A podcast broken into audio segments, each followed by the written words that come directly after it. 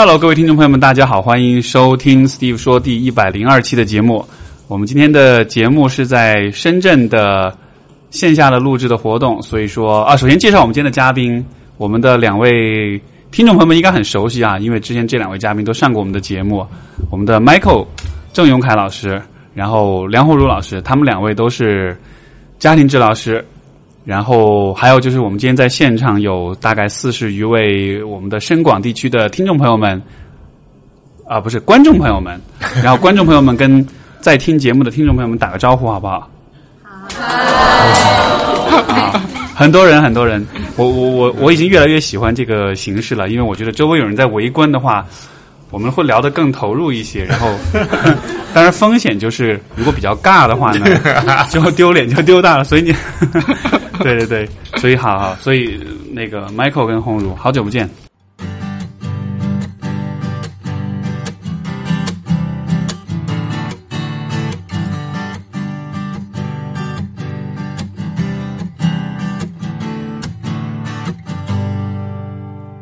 Hello，最近怎么样？你们变肥了，变肥了。啊，刚好一年嘛，就去年在深圳搞那个，对对对对，大概说也是八月份，哦，对对对，是啊，是，时间过得很快，嗯，对，所以最近，所以因为我这一次来深圳，最开始是是红茹跟我说的，你有有一些新的体验、新的想法，所所以就要把球交给我了，是吧？把球交给你，对，来吧，呃。因为你会主动提出来，我觉得应该是很重要的事情。那那天其实突然间很有感触，就是去找 Steve 在微信里面说，是因为呃，通过他的节目，我发觉有很多人他开始去思考自己所在的这种状态，呃，关系的状态啊，生活的状态啊，从而去尝试去找不同的方法去改变自己，就包括来找我做咨询的哈。所以我觉得这是一个呃很不简单的一件事情，因为我自己作为一个咨询师，我是很少会主动去 reach out 去我的客户去去打广告说，哎，你来做咨询了，我很好的，不没有人这么讲话，对不对？我们的行业里面是明令禁止打任何广告的啊。那所以我觉得有些时候我就会被困在一个地方，就是 OK，我到底要跟别人说什么，然后能够才让他们去思考，哎，我现在处在什么状态里面？因为特别是呃，今年发生很多事情哈。特别是离我们印象比较深刻的关于 Me Too 这样的事情，嗯，就能说吗？可以说。OK，呃，万一你节目突然间因为这句话说了之后 就被咔嚓掉就不好了。不会不会。突然间大家打开一百零二期在听贝多芬的命运交响曲，不会的。是这样的，就是你看那个那个运动有个很有意思的地方。当我们不开始讲这种在关系里面的暴力，甚至在社会里面我们对另外一个性别的一个暴力的时候，有很多人都不知道自己曾经遭受过的一些行为，呃，是不恰当的。就他都他甚至都不知道这对，甚至都不知道这些事情发生在自己身上。原来啊，我是受害者啊，我心里面虽然有点不自在的感觉，但是我不知道可以捞出来，原来跟别人去讲啊，所以就包括有。很多的朋友，我们那个在群里面也有谈过，就是说，当他开始把这件事情讲出来之后，他发现自己身边原来有很多人经历过共同的东西，他们才会更多去互相去理解和支持和帮助。然后原来一直以来都是一种秘密，那我觉得那个。那一次就是有有几位来访，是因为听了 Steve 你的节目，然后常出去来找我去谈这些他们可能从来没有跟别人去谈过的事情，所以我觉得呃，Steve 老师做了一件非常伟大的事情。哦，原来是要夸我啊！是啊，对啊，啊，对啊。那如果从这个话题去引申开去的话，那就意味着我发觉那一次给你发的时候，我就在想一件事情啊，很有趣。呃，我可能从小是一个特别不能吃亏的人来的。所以呢，就是说，别人做了任何一点点让我不舒服的事情，我都会想想，哎，到底发生什么事情？啊，我有没有被人就欺负啊，或怎么样？或者这应不应该的，公不公平的？啊，所以一直还挺讨厌的，啊，所以，但是呢，我发觉那个这件事情原来不是每个人都有的一种习惯，就包括怎么去保护自己，怎么去让自己在生活里面处在一个比较好的一种被尊重的一种东西的状况里面。很多人没有这种感觉，所以我我就邀请两位，能不能今天我们来来聊一聊这件事哈？我不知道之前有没有谈过啊？我相信大家都知道我在讲什么，对吧？啊，对，在那个其实就这主题了，应该都知道吧？对，我觉得大因为这是过，应该是这一年就现在二零一八年现在为止，我觉得在公众的舆论里面可能最应该是应该是最热门的几个话题之一吧，因为它涉及到确实很很大规模的各种各样的事件，包括像现在最最现在最火的应该是朱军吧，嗯，对，他的那个举报这个我不知道接下来会发生什么事情，但是哦，还有那个龙泉寺，嗯，这两个应该是最重量级的事件了。对，而且而且是现在是有结果的。龙泉寺的那个，龙泉寺那个是佛教协会的对认定，但现在还没有到司法。他现在是对他现在是把它撤掉了，但是就又把球踢给了公安局，让他们去去调查嘛？去调查。对，就是说，其实这样的运动是还是有它的很强的作用的。嗯，对。之前其实我那节目，我有一回我自己录了一个 solo，我自己独白了一下，因为 这样那天我也跟你有跟你讲，就是这个事儿发生了以后，我身边真的是有很近的人，嗯，就。就主动告诉我这件事情，我听完之后就觉得，如果不是这样的讨论的话，他可能永远不会讲这种事情，他可能也永远，甚至他自己可能都不愿意，都不会想要去面对这样的一些经历。那个在我这边，我接收到了一些信息，就他可能没有觉得这件事情是值得拿出来讲，因为有些时候你。呃，在第一次遭遇到类似的事情，你身边人的反应好像就告诉你，这事情有什么好拿出来讲的？对。那我有几位来访，都是他在说他小的时候，前可能放在小学阶段吧，然后他就会觉得，哦，就看他父母的一种反应和表情，一些非语言语化的一些信息，这个他好像他应该就闭嘴了啊。对。然后就没有拿出来说。关关键就是很多，我因为我有来访是有类似的状况，就是很多的父母他们其实会，因为你知道，其实性侵。大部分都是熟人，嗯，对吧？家里的亲戚朋友，或者是平时有来往的人，所以很多时候这种事情，其实父母会考虑到关系啦，考虑到面子啦，考虑到包括利益的问题啦，就会有所保护或者有所保留。所以说，他就会跟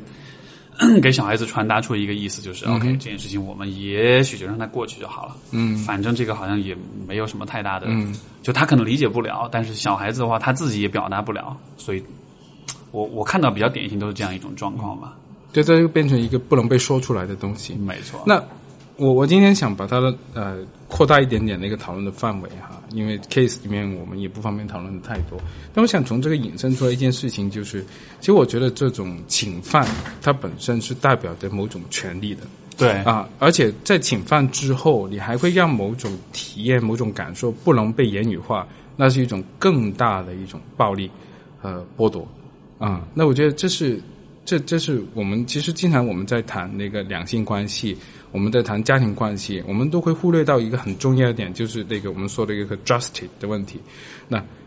我们经常会觉得那个亲密关系和家庭关系一种私人的家关系，嗯啊，结果我们会把它从那个公正和公益这两件事里面完全去剥离开来。那你你怎么定义公就是公益这个东西？公不公平啊？啊，就到底在这个关系里面，一个人的他的权利有没有被尊重的？啊，有没有被认可？有没有被保护的？我觉得这是一件很重要的一个，在一段好的关系里面的一个前提。如果没有的话，就变得单方面可以让对方闭嘴。单方面让对方不能说某些事情，或是限制他，这其实是没有经过讨论的。这本身就是一个这个过程是一种暴力。但你觉得这会是我们的文化的一部分吗？啊，不是的，全世界都这样的。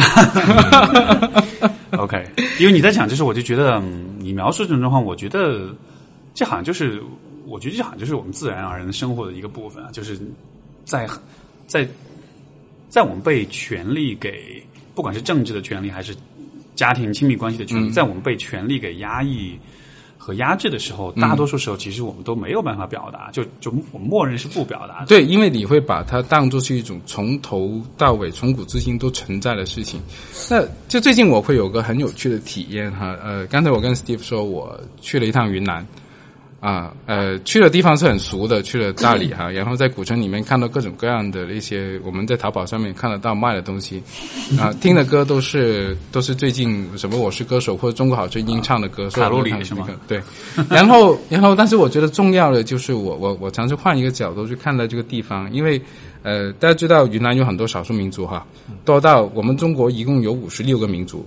云南有五十二个民族啊，所以只有四个不在云南境内找到。然后你知道，在一个边陲的地方，它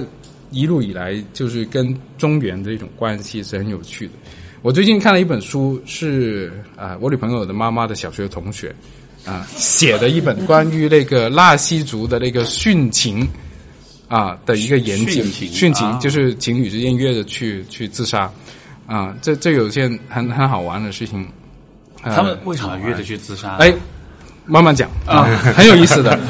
那呃，纳西族他们原来呢，他的婚恋是很自由的。就说都是年轻人，他就选择了自己喜欢的对象，然后就在跟他在一起，然后也是可以试婚的。就是说我我喜欢他，然后我跟他生活一段时间，哎不 OK 不合适，我们可以解除这个关系，然后我们再回来再去挑选啊。然后更多的时候，他们的那个呃婚姻其实跟他们的那个财产没有什么直接的联系，他们都是在自己大家族里面继续过这样的生活，所以变得呢。呃，但是当清政府开始去啊管理他们的时候，大家如果有听过一本书《尘埃落定》吗？啊，一个叫阿来的作家写的，因为他自己就是一个纳西族人，他们那时候是管那个啊，他们的行政制度是有个土司的啊，你们去那个丽江的时候，你会参加了参观那个土司府，就是他们当地行政机构。然后清政府中央集权，他开始去统治这个地方的时候，那些官员呢，去到当地一看到他们那些民民间的人的这种混恋的一种习惯，你猜他们会有什么反应？就不不允许呗，落后对吧？淫乱啊！但是他用他的非常主观的一种价值观在笼加在笼在他们身上的时候，就会出现什么状况？就是说。呃，他们还是要求像中原地区那样就有媒人呐，然后就是要要通过官方这种渠道去认可的嫁娶啊，然后就那些少男少女在适婚年龄之前就不能见面了，不能出来唱歌跳舞啊，就不能就就各自的去寻欢了，没有，然后就变得这样的一种安排，就让他们原来年轻人的自由恋爱一种活动是很受限制，然后才会产生殉情这种行为。为什么？因为，例如呃。那个女孩阿花喜欢上了阿明，对吧？但是阿花的爸爸呢，就是因为想在地方去当官，啊，他也想要获得那个中原的一种政权的认可，然后他就要跟中原的一套习惯，然后把阿花许配给另外一个阿花不喜欢的男人。OK，于是呢，这年轻人觉得，我靠，我，哎，只能说嘛？OK，他就觉得不行啊，我不能这样。于是他们就就觉得，我要为了自己，我就约着去反抗这么一种制度，我就去殉情啊。所以殉情有点像是一种争夺权力的一种。就是一种，我觉得是有一种 power，就是一种那种文化，他们传统习惯一种 power。那我想讲这件事情啊，不是说那个清政府有多可恶哈，啊，然后我只是想说，当我们把一种很理所当然的价值观，就像好像我们刚才讲，在那个家庭关系里面，甚至在亲密关系里面，我们认为某一些一定是正确的东西，那些未被讨论的东西，它。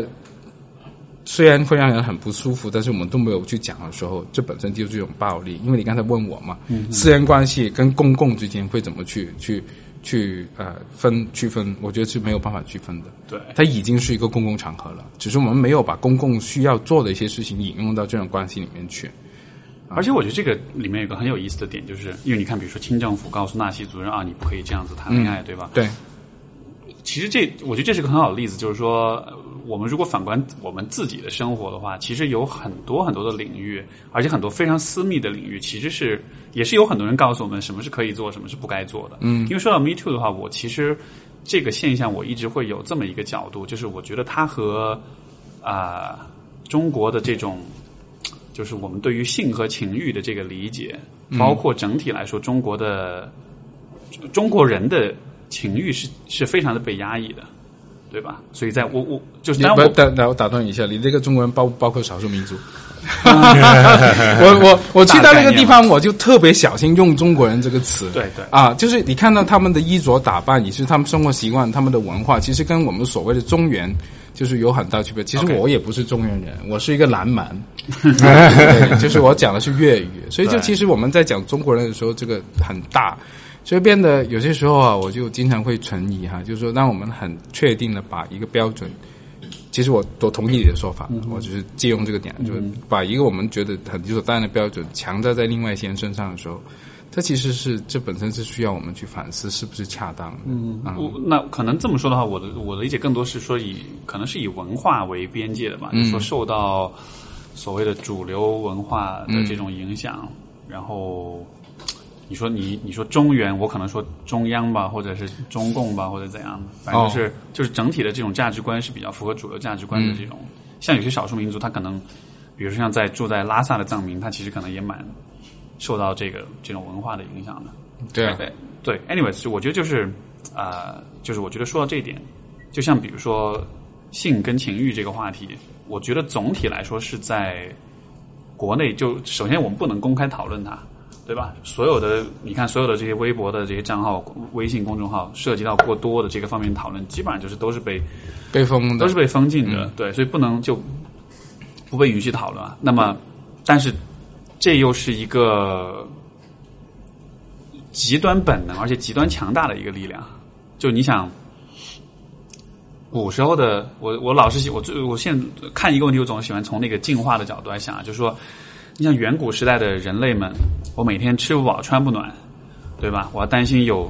有有有有野兽过来吃我，我要担心别的部部落会过来抢我们东西，我有这么多的担心，我这么这么多的这些困扰。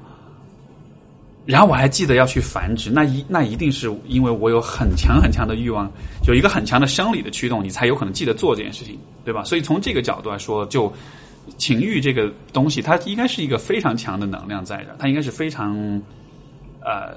就从生理的层面，从生从生物学的层面来说，但是这样的一个部分，在现在我们的生活里，它在很大程度上是被忽视的，是被压抑的，是被污名化的。我觉得这很可怕。就包括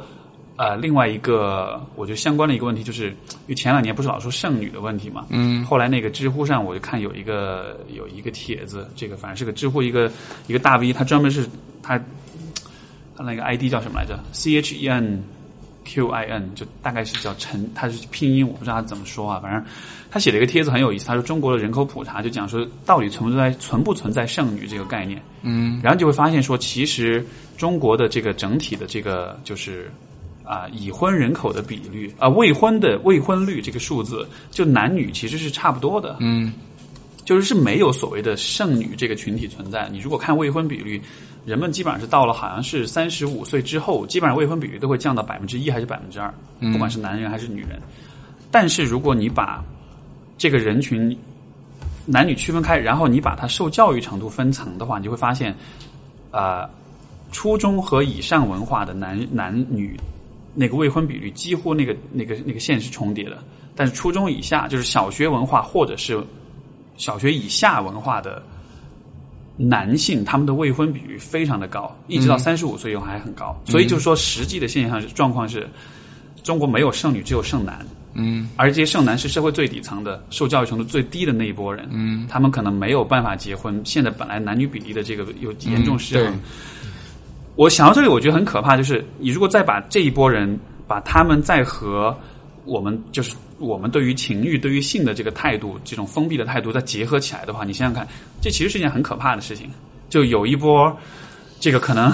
受教育程度很低、文化程度很低、他的经济收入也很低的这样一群人，同时他们的情欲的问题是没有办法得到照顾跟解决。就就我们的，对吧？我们住在大城市里面或者怎么样，我们都很多时候我们自己对这个问题都是很困惑、很压抑，那更别说这样的人了。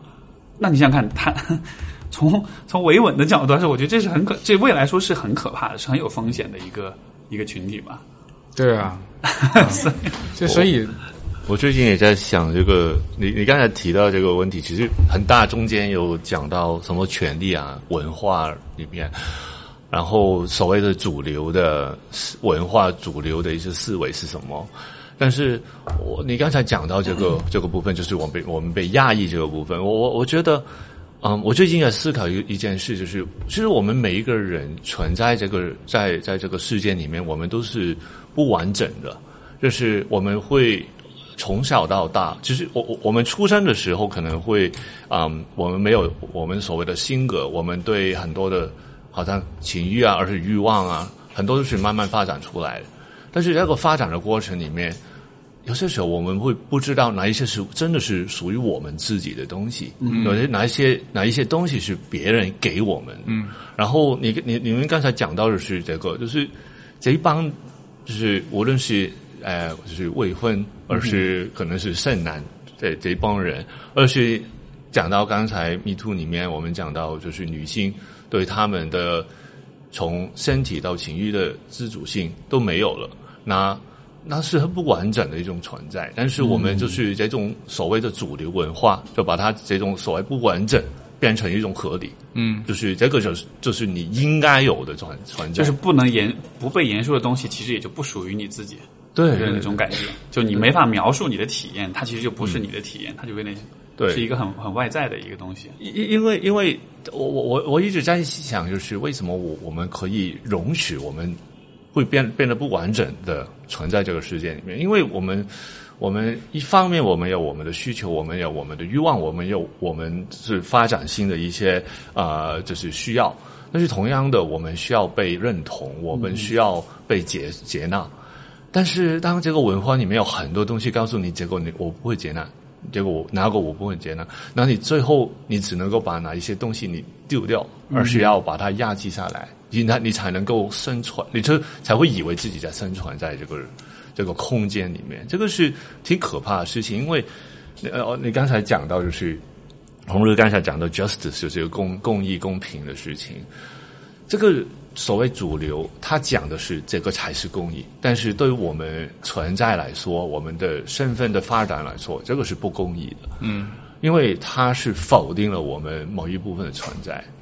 所以是挺可怕的事情。你你想一想，就是一个人，他一直在这种主流下面被压制到一个程度，就是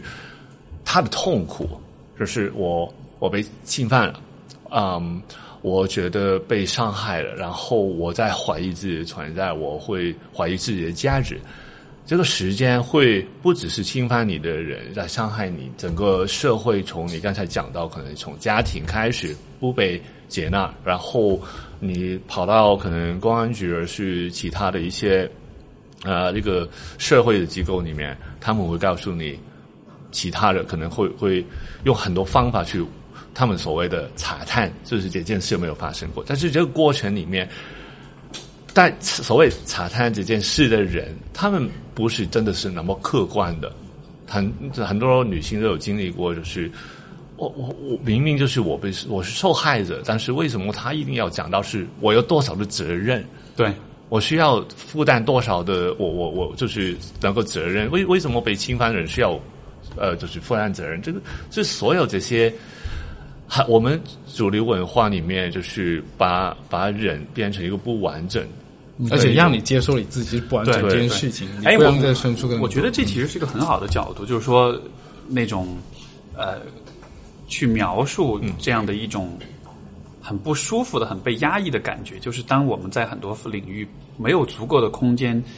让自己变得完整的时候，你像比如说我说呃。比如说，我想到一个，就是说，可能，比如说，我们如果还是扯到关于情欲的这件事情，对吧？就因为我我也想到我自己的一些来访者，包括身边一些朋友，会有就男性的朋友会有这样的探讨，就是说，其实他们每一个人，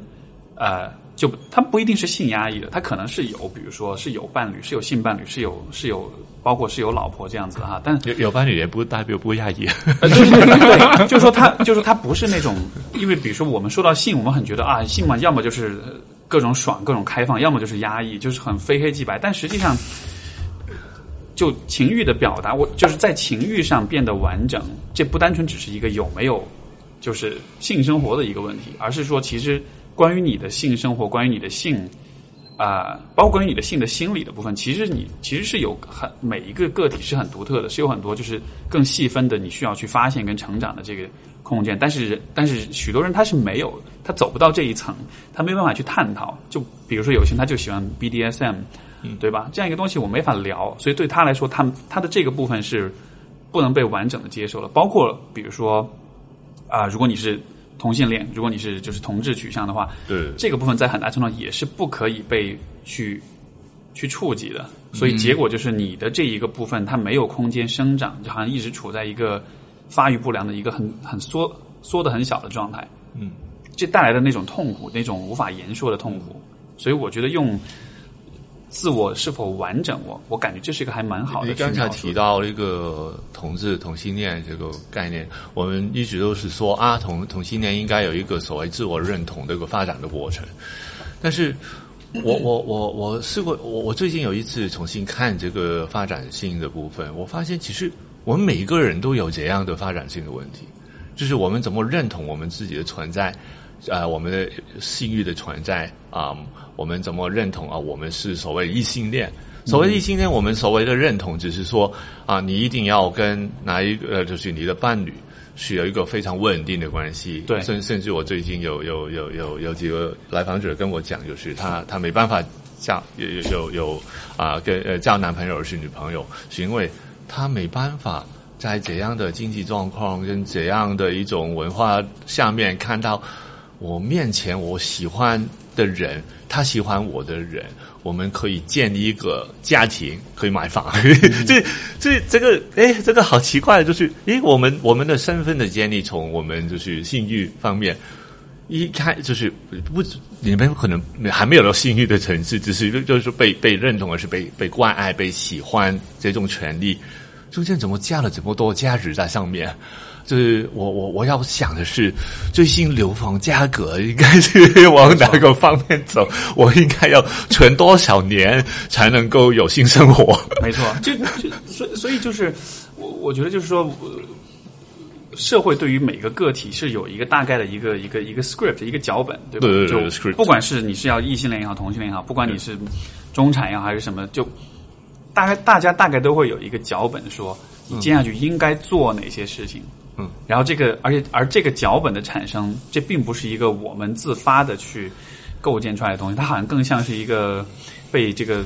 主流文化这样一个，我也不知道应该用什么词，就是这样一个无形的手去写定的一个一个脚本。所以，当我们我我觉得很有趣，就是比如说说到像同性恋、异性恋这样的标签。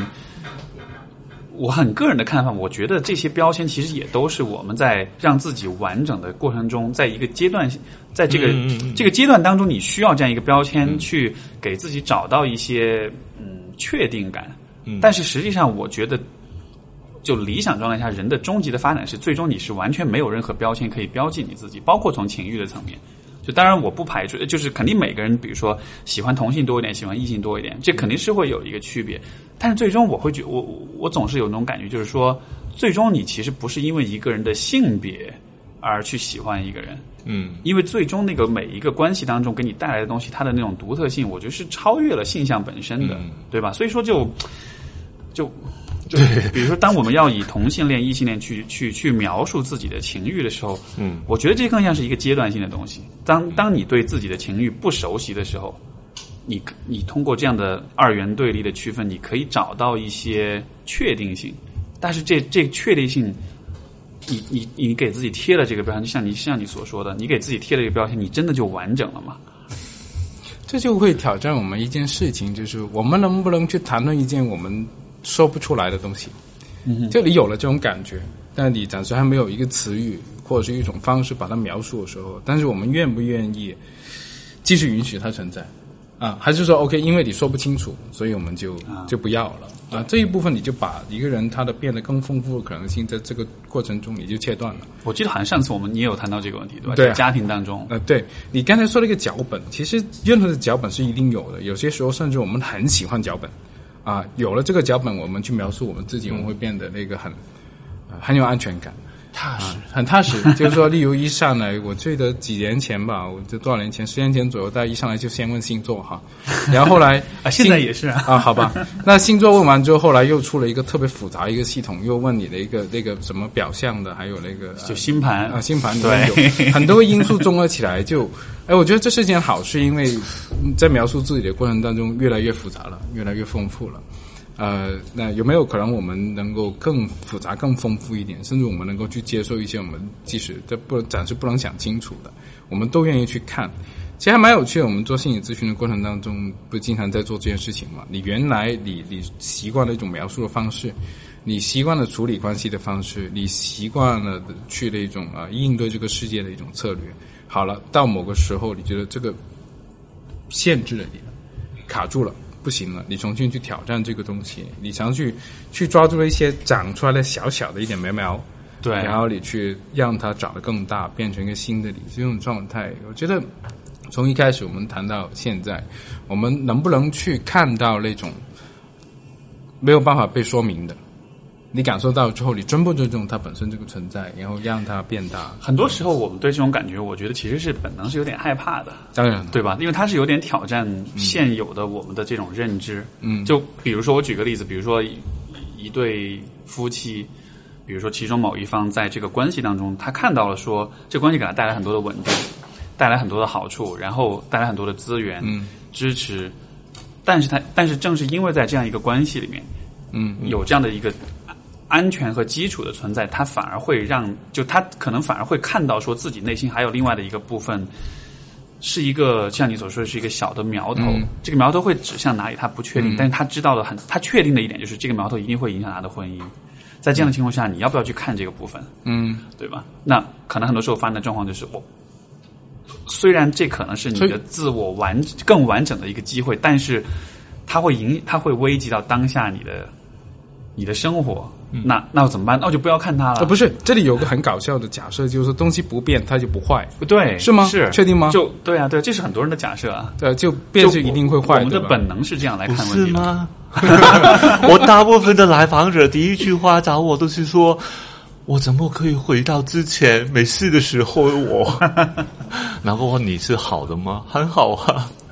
大部分人都都是这样想的，就是觉得回到之前就好。但是，但但是，但是，很多时候是生命就是告诉我们，你要往前走，你要改变，无论是好的事情、坏的事情，都是推你去改变。但是，你刚才讲讲了一一一个一个词很重要，就是害怕。嗯，当我们要面临，就是啊，我们要怎么去重新啊找我们是谁啊？这个过程其实会其实挺可怕的，因为你需要面对就是一个孤独的可能性。嗯。嗯，我我觉得不只是那种啊实，就是现实的一种身份，而是现实里面的一种啊存在，好像是啊你家庭对于你的看法，而是他会不会就是继续支持你的生活之类的。还有一个就是很重要的是，因为因为我们每一个人都需要被认同，我们需要有跟人有一种连接、有关系，就是我们所谓的 attachment。嗯，那要当你要突突破之之前的哪一种哪一种身份的时候，你会感觉到，哎，哪哪些关系如果要变化的话，会变成会变成我变成自己一个人嘛？嗯，所以很多人在，所以如如果回到刚才就是 Me Too 那个那那那件事里面，很多人会被 empower，会感觉到有力量的原因，是因为发现，哎，其他人当他们怎样做的时候，他们讲了一些。他们觉得不能，他们很多人以为不能不能提的东西的时候，因为你不能提，是因为你害怕会吸取很多东西。但是当你发现，哎，原来其他人能够讲，讲完讲完之后，原来是有新的认可，对，有新的连接，没错，那个是非常重要的，是非常 empowering 的。是，就当你你你你担心你讲出来之后你会被孤立，但实际上你讲完之后，你可以得到新的归属。对对，所以所以也许这可能就是因为很，这可能因为是这样一个原因，所以。很多问题我们可能是有意的、刻意的不允许被讲的，因为实际上你讲了之后，你会发现哦，原来大家都是这样。然后，所以其实怎么说呢？从一个从社会管理者的角度来说，你做过吗？也 许也许这样子的，就也许这样子的事情，就是就就把大家保持在一个比较简单的、比较受限制的一个状态里面。可能这样更容易管理吧，但是就就我我换一个角度，我不想把东西推得太高，因为上面我们管不了，我们主管我们自己。就好像刚才 Michael 提到的，就当我们开始讲一些跟我们平常不太常见的东西讲出来的时候，到底我们能不能发自内心的去思考？哎，这个东西我到底认不认同？还是你很害怕去认可它的？啊，你不然的话，其实之前 Michael 你在深圳这边也准备了一个网上讲座，就关于原生家庭的。嗯，啊，这这个体验呢蛮特别的。我们我我我跟 Michael 都是在呃 Hong Kong U 学这个家庭治疗的嘛。其实我们那时候是其实很少用原生家庭这个概念的。我们的基本的工作概念里面有十一到十二个 concept，我们就原生家庭不在其中，因为只有它在限制的时候，我们才去谈论它。但有意思的是，我们这几年一直在想，到底为什么我们那么爱谈论原生家庭？就是因为当你想要去发展、想要去变得完整的时候，你是当你想要向外求的时候，你发现这个社会太不安全了。你跟朋友讲，嗯，可能会被人误会；你去那个跟那些公共机构讲，可能会被人歧视或者怎么样，就变得你只好收的，收到你原来的环境里面。你唯一能怪就是你爸妈，因为你你你发帖子骂你父母是没有人去去请你喝咖啡的啊。但你试试会骂你，但是不会请你喝咖对啡。，就是你试试骂其他机构啊，对那你就可能很很有很有意思，你就被毙了，就没有办法讲话，所以你只能会把你的冲攻击性向内去到你原来的地方。但事实上，你需要的并不是说一个完美的过去，嗯，所有人都不完美，所有人都不完整，你需要的是向外求一些更多的东西。但是这个外是什么？我们这里的所有在座人已经在听这个节目人，是不是都是对于另外一个是一个外在的存在？我们这个客体能够给对方一个怎么样的反馈？啊，在对方去尝试踏出这一步去探索他新的自我的时候，我们是给予一种否定的、限制的、鄙视的、批评的，嗯、还是接纳的、陪同的、共同探索的、讨论的一种态度？嗯，那所谓的 public，我们就是 public 一部分，我们不是被管理的一群羊啊。我这个问题我最最最困扰的就是什么呢？其实我会发现说，除了原生家庭以外，其实学校这个环境对人的影响是非常的大的、嗯非常大。而且其实有很多的创伤其实是来自学校的，学校当中的老师的这种影响也好，同学朋辈之间的这种关系也好，包括整体的，就是说。从学校的教育的理念跟价值观的那种传递，我觉得其实就这个部分是我觉得特别特别不被言说的，甚至我会觉得有的时候，我有些来访者就是我刚开始做咨询的时候，很多时候我一聊爸妈什么都挺好的呀，但他人际关系上就是很就是很糟糕。然后你再更多去了解，你会发现哦，原来如果你在十岁、十一岁、十二岁的时候，如果你有被同学排斥呃，或者是欺凌啊的欺凌的这样的体验的话，那个给你带来的那种伤害，我觉得是 不不不亚于就是父母的那种、那种伤害。因为那是我们第一次比较大的进度的去踏入这个社会的一次进程。你从那边获得一个很糟糕的体验，你就会退回你的家里。对然后有很多时候，其实我们的父母也没有办法去对这件事情做点什么的，于是就变得这个家庭才会变成一个高压锅，那些不良的情绪全部在一个很狭小的空间，就在你们几个人当中去发酵，最后就每个人其实都很痛苦。对啊，他不能说出去。那我也听过有些我认识的人，他的一个被侵犯的经验就是从学校开始，但那时候能做什么？啊，那时候能去告吗？最终最近也只有最近，我们在那么大的舆论的一种倡导底下，那个法院啊，那个甘肃那个姓李的这位女孩子，她现在法院受理了他们的一个诉求了，是检察院代理去进行诉讼。第一例啊，对吧？所以当时我们的家长也有很多是做不了什么事情，他只能在外面有压迫住。哦，当时他好像就就后来是自杀了，是吗？自杀了，就是跳楼嘛。对对19岁对对对，他是被老师一直性侵，然后后来是投诉但之后之后法院不立，最后法院不立案了。对对对最近刚刚我前天对前天立案了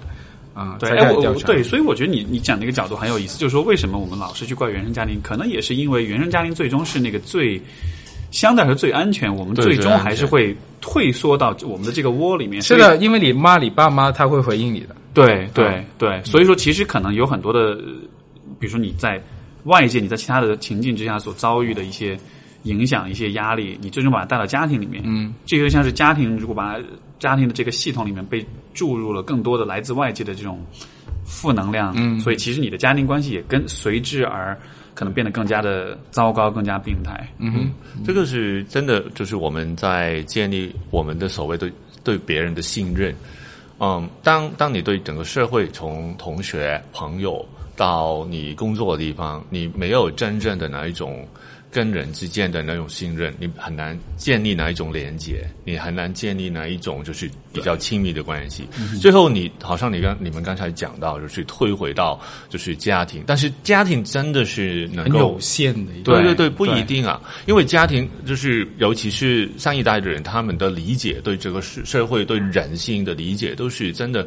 我我我我我看到是真的更主流。你是要找到有共鸣的可能性更更少嗯更难。对所以这个是这个我我我觉得这个是一个很大的困局，就是如果我们没办法建立社会。啊，不同的人之间的一种信任度度的话，其实你你还就会越来越多人就是感觉到被压抑是正常的，嗯，因为那个是最安全的，对，被压抑是正常的，不能信任是正常的。对啊啊，自己家里面解决问题是正常的，外面的我我觉得，我觉得也不一定是正常，我觉得那个只是一种，呃，就因为比如刚才说到，就是这个呃这种就是呃学生时代的这种因为我想起以前，比如说我自己的个人故事啊，就是呃，我小时候长大那个院子里，其实有一个小团体，大概四四个、四个、五个小朋友。那有一个阶段里面，就是其中一个小朋友就带着其他三个人一起来孤立我。就现在回想起来，那个阶段是一个其实很是很痛苦的一个阶段，因为你想小孩子的话，嗯。除了父母以外，你每天有的人际的互动就是来自你身边几个小伙伴。然后当他们，当你感知到他们是在有意识的在忽略你，而且是一种刻意而为之的事情的时候，对吧？比如几个人在谁家去玩，就故意不叫我，这样哇，当时很对，就故意让你看见，对吧？对，没错。然后，然后，但是其实那个时候，我的父母他们什么也做不了，他们顶多是因为这不是那种像霸凌那样会打你啊，会骂你啊，会有很直接的伤害。对，所以这种事情其实他们什么也做不了。然后我觉得。我现在回想想当时的那个体验带来的影响，就是因为我觉得人在成长过程中，你跟父母也好，你跟他人互动也好，在一开始我们是完全没有概念的，我们就会就有点像是比如说你周围有很多按钮，你按不同的按钮，你会看看有什么结果。有些按钮你发现哎可以按，按了之后对方好像是跟你是良好的互动；有些按了之后你发现哦这样子做绝对不可以，因为对方会很生气或者会很愤怒。然后这样的体验。带来的结果就是你会你会觉得周围所有的按钮我都不要按了，嗯，对，你懂我意思吗？所以它好像不是一个我刻意这么，就是我觉得这是正常的，而是在于没有选择，就是对你没有选择，就是在于你被你的那种巨大的不确定性跟那种糟糕的体验给完全的打败了，你完全投降了，然后你最后你就发现我在相当一段时间里面，我跟周围的同学朋友。几乎都是很就非常孤立、非常隔离、隔绝的状态，因为我不敢去做任何事情，因为之前的经历告诉我说。好像我做了任何事情，最终都是被他们讨厌的。就好像我按了任何一个按钮，他们反过来都是那样对我的。嗯，那可能按按钮这件事情本身就是错的。嗯，对吧？就是 Steve，你刚才说的是这个不是正常，这个是一种就是害怕，对，就是按了很多按钮。但是这个是因为你已经跳出来，然后回头看，你会看到这个是不正常的。但是当你还是困在那个状态里面的时候，你会觉得那个是正常，甚至你会啊跟着这个主流的声音去。禁止别别人去，就是去探索更多的，这个是，嗯，这个是很很，所所以，我我说正常，正常不一定是一个就是好的，或者好的，也不是，就是正常，相当于是无意识的，或者对对无意识的一种状态。所以，这那种害怕本身是因为，因为我们我们是不喜欢那种无力感的嘛。如如果我们感觉到我们要完成自己，我们要把自己变得完整。嗯，如果这个这个方向是太难了，那倒过来，我们应该倒过呃，就是用另外一个角度，我们把别人变得跟我们一样，那就好了，他就不需要担心。就是哎呀，我我我我我是有有压抑吗？当你所有的人都感觉到压抑的时候，就没有压抑了嘛。所以所谓主流可怕的地方就是这样，因为在在被每一个人在被压抑的过程里面会。会觉得哎，这个才是好事情，所以好，我我我我我我我有一个例子，就是我发现在国内就是讲那个女性主义特别负面，然后都是抹黑，完全都是对女性主义一点理解都没有的。然后你看那些就是骂女性主义骂的最狠的人，是你你会感觉到。作为一个男性也好，女性也好，他们真的是知道自己在讲什么吗？啊，重重点是他们在讲的过程里面，其实他他自自己在维持某一种所谓主流主流的观点的时候，其实他们是很限制了自己存在的的的的可能性。那那我会觉得，如果是男性的话，他们就是很。很啊，很认同哪一种父父权的哪一种这种社会的制度，而是会理所当然的把一些只是让现在男性变得很无力、很无助的一种一种状态的一些主流观点，但是他们是在维持这些东西。对，嗯，对，因为他们是其实就是其实性这个叫什么性别歧视、性别偏见，对于男性和对女性的那种嗯影响都是很负面的，是是很负面。对，但是好像很有意思，就是。很多男性反而是在为这种压制、这种压抑在讲、在说话，但但他可能只是在想要把所有人变得都和他一样，像你说的这样子，可能我一直我我一直就是我之前有一段时间在教一些啊课程，然后中间提到所谓女性主义主义的一些呃皮毛的讲讲到这个这个观点。然后有同学问我呢，女性主义是那这是应该就是你作为男性为什么你会支持？我说，因为作为男性，如果没有女性主义的话，如果女性不自由的话，男性也没有自己的空间。你不能，你你你没女性在这个社会里面不能成为一个真正的自己的话，男性也是困在同样的一个呃这个困局里面。所以，好像你你我我我们很多时候在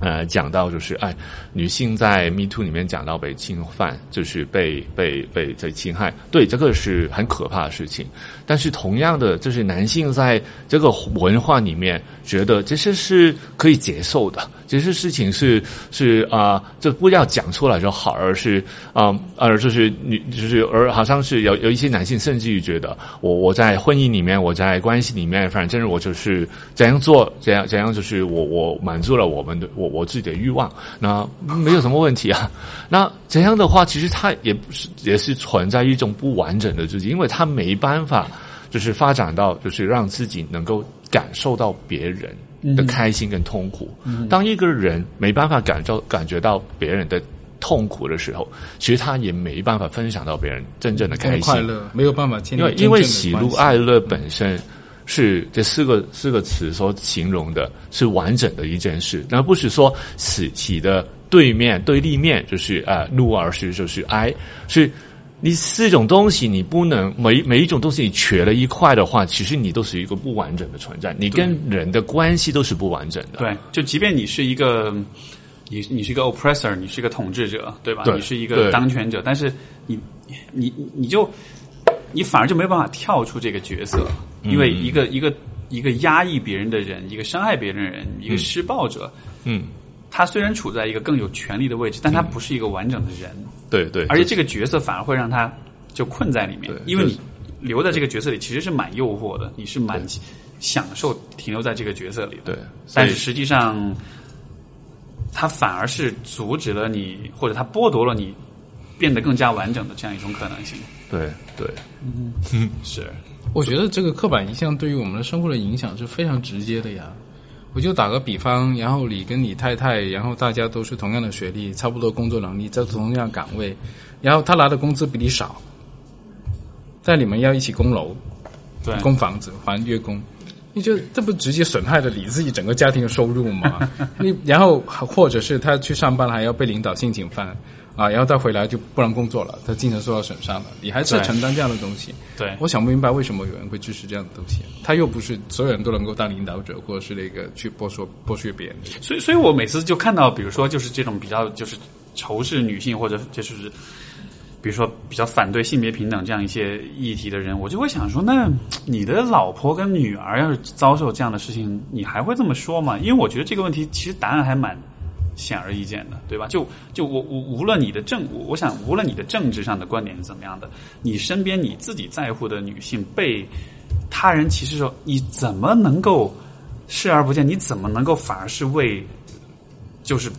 为对方讲话的？这个是一个，就包括说像像说 Me Too 这样的事情。我无法想象这样的事情会有反对的声音。可以啊，所以就说女性要留在家里带孩子就好啦，做家务就好啦。你出来工作干嘛？对，出来工作就会找一个，就是对，反正你出来工作找一个公务员的工作就好了。但是不要做太高，也不要跟一个领导人太近，因为也有可能有问问题。对，这这我真的有见过这样的男人，是吧？但这样的话，你会让挺多的。他在这个外界的时候去承担更大的一个竞争的压力啊。嗯，对，实际上他就对他自己承受压力是会变大的呀。对，就什么事儿都是你买单，对是啊，就在外面的事情，所有的事情都是你来主义，你来买单。赚钱不够，你看别人的老公，OK，啊，这很有意思的一件事情。所以就是他自己在挖了一个坑，一条很深的坑，让你不能动弹啊。然后呢，对你把周围的地都挖低了，你好像自己就站在高山上面，然后这种感觉很奇妙。嗯，说到这里，我在想说，就是我不知道你们觉得这个问题会不会和啊。这种男性的这种所谓这种自尊或者自信有关系，因为我觉得在这样一个角色上，就刚刚我们讲的这种角色上，其实男性是那一方是需要维持一个，在我看来是你需要维持一个很高但其实又很脆弱的一个一个一个那种自尊的那种位置的。就是一方面你觉得啊，我是这个一家之主，我是挣钱的那个人，我是对吧？很很，我可以搞定一些。但是另一方面，其实这种角色是很脆弱的，因为他就是一个关系里的弱者，呃。并不是一定是完全是弱的，弱者反过来是有可能去劫持强者的，嗯，对吧？哎，你是一家之主，那你为什么没有挣足够多的钱？嗯，对吧？我们家经济不好，那为什么你的工作上不能上进？就你懂我意思吗？就反过来，其实那个强者所处那个位置其实是很微妙的，他看上去是那个比较占便宜的那一方，但是他的那种。他也是在外这个地位在买单的，他的对啊，而且他的成本非常高啊，而且这个地位一旦，因为你想你已经是弱者的话，你是弱的那一方的话，你你再犯点错误其实很正常，对吧？但是如果你是强的那一方，你犯点错误，比如说你丢了工作的话，就让我想起，比如说日本的这个离婚率，在退休的那个，就是在这个夫妻俩在男性退休那呃退休的那个时候，离婚率会猛增上去，为什么呢？因为他没用了。还有还有还有另外一个数据，就是死亡率也会在那个阶段突然间上升的。对，呃，全中国啊和日本也是成年男性的最高的死亡的那个比例发生的阶段，就退休的一个阶段。对，啊，你们觉得这很有意思？这很有意思啊！对，就是就是就是说，你看上去你好像是那个强势那方，但是其实你你突然间发觉自己没有用了，你就是个就是感觉是你是个工具。就那种感觉，就你为什么很强？因为你能，因为因为你更能挣钱。嗯，但是这很可怕。就是从男性的角度，我觉得这是一件，就像我们还是说，呃使自我完整的这个角度来说，你这一辈子你基本上就要玩这样一个扮演这样一个角色。当这个角色停止扮演的时候，你就你的存在就没有任何意义了。嗯。然后那个关系是建立在你能够扮演某个角色，没错，不是因为你是你自己。所以这就是说，为什么弱者是可以劫持强者的？因为弱者对强者的依赖，也也也也同时意味着强者必须强制性的扮演他的那个强者的角色。是啊，所以为什么我们觉得，哎，就 Michael 刚才提的观点，有些人觉得你又不是女人，为什么谈女权主义啊？啊，女权主义不是说从女人的角度去看，因为这个性别的区分也是二元的，太僵化了。对，我们那时候上学的时候，就印象很深的一句话，就是女权主义是尝试从一个没有被更多的听到的声音的一个角度，相对比较弱的一个声音的角度去看待这个世界的一种方法。啊，就所有的这些所谓的主流、非主流，那你其实都是被定义下来的。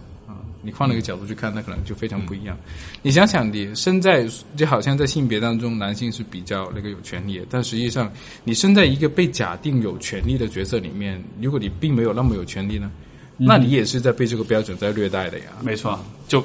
任何地方都有鄙视链嘛。是啊，对，你你你你看看我们在家庭治疗里面经常讲到，就是父亲本身是一个。什么消失的父亲啊，而是不存在。对，爸爸去哪？对对对对，这是我爸爸去哪了？不，这应该是叫不知道爸爸去哪。呃，不知道。现在现在比较现在比较流行的说法是丧偶式育儿。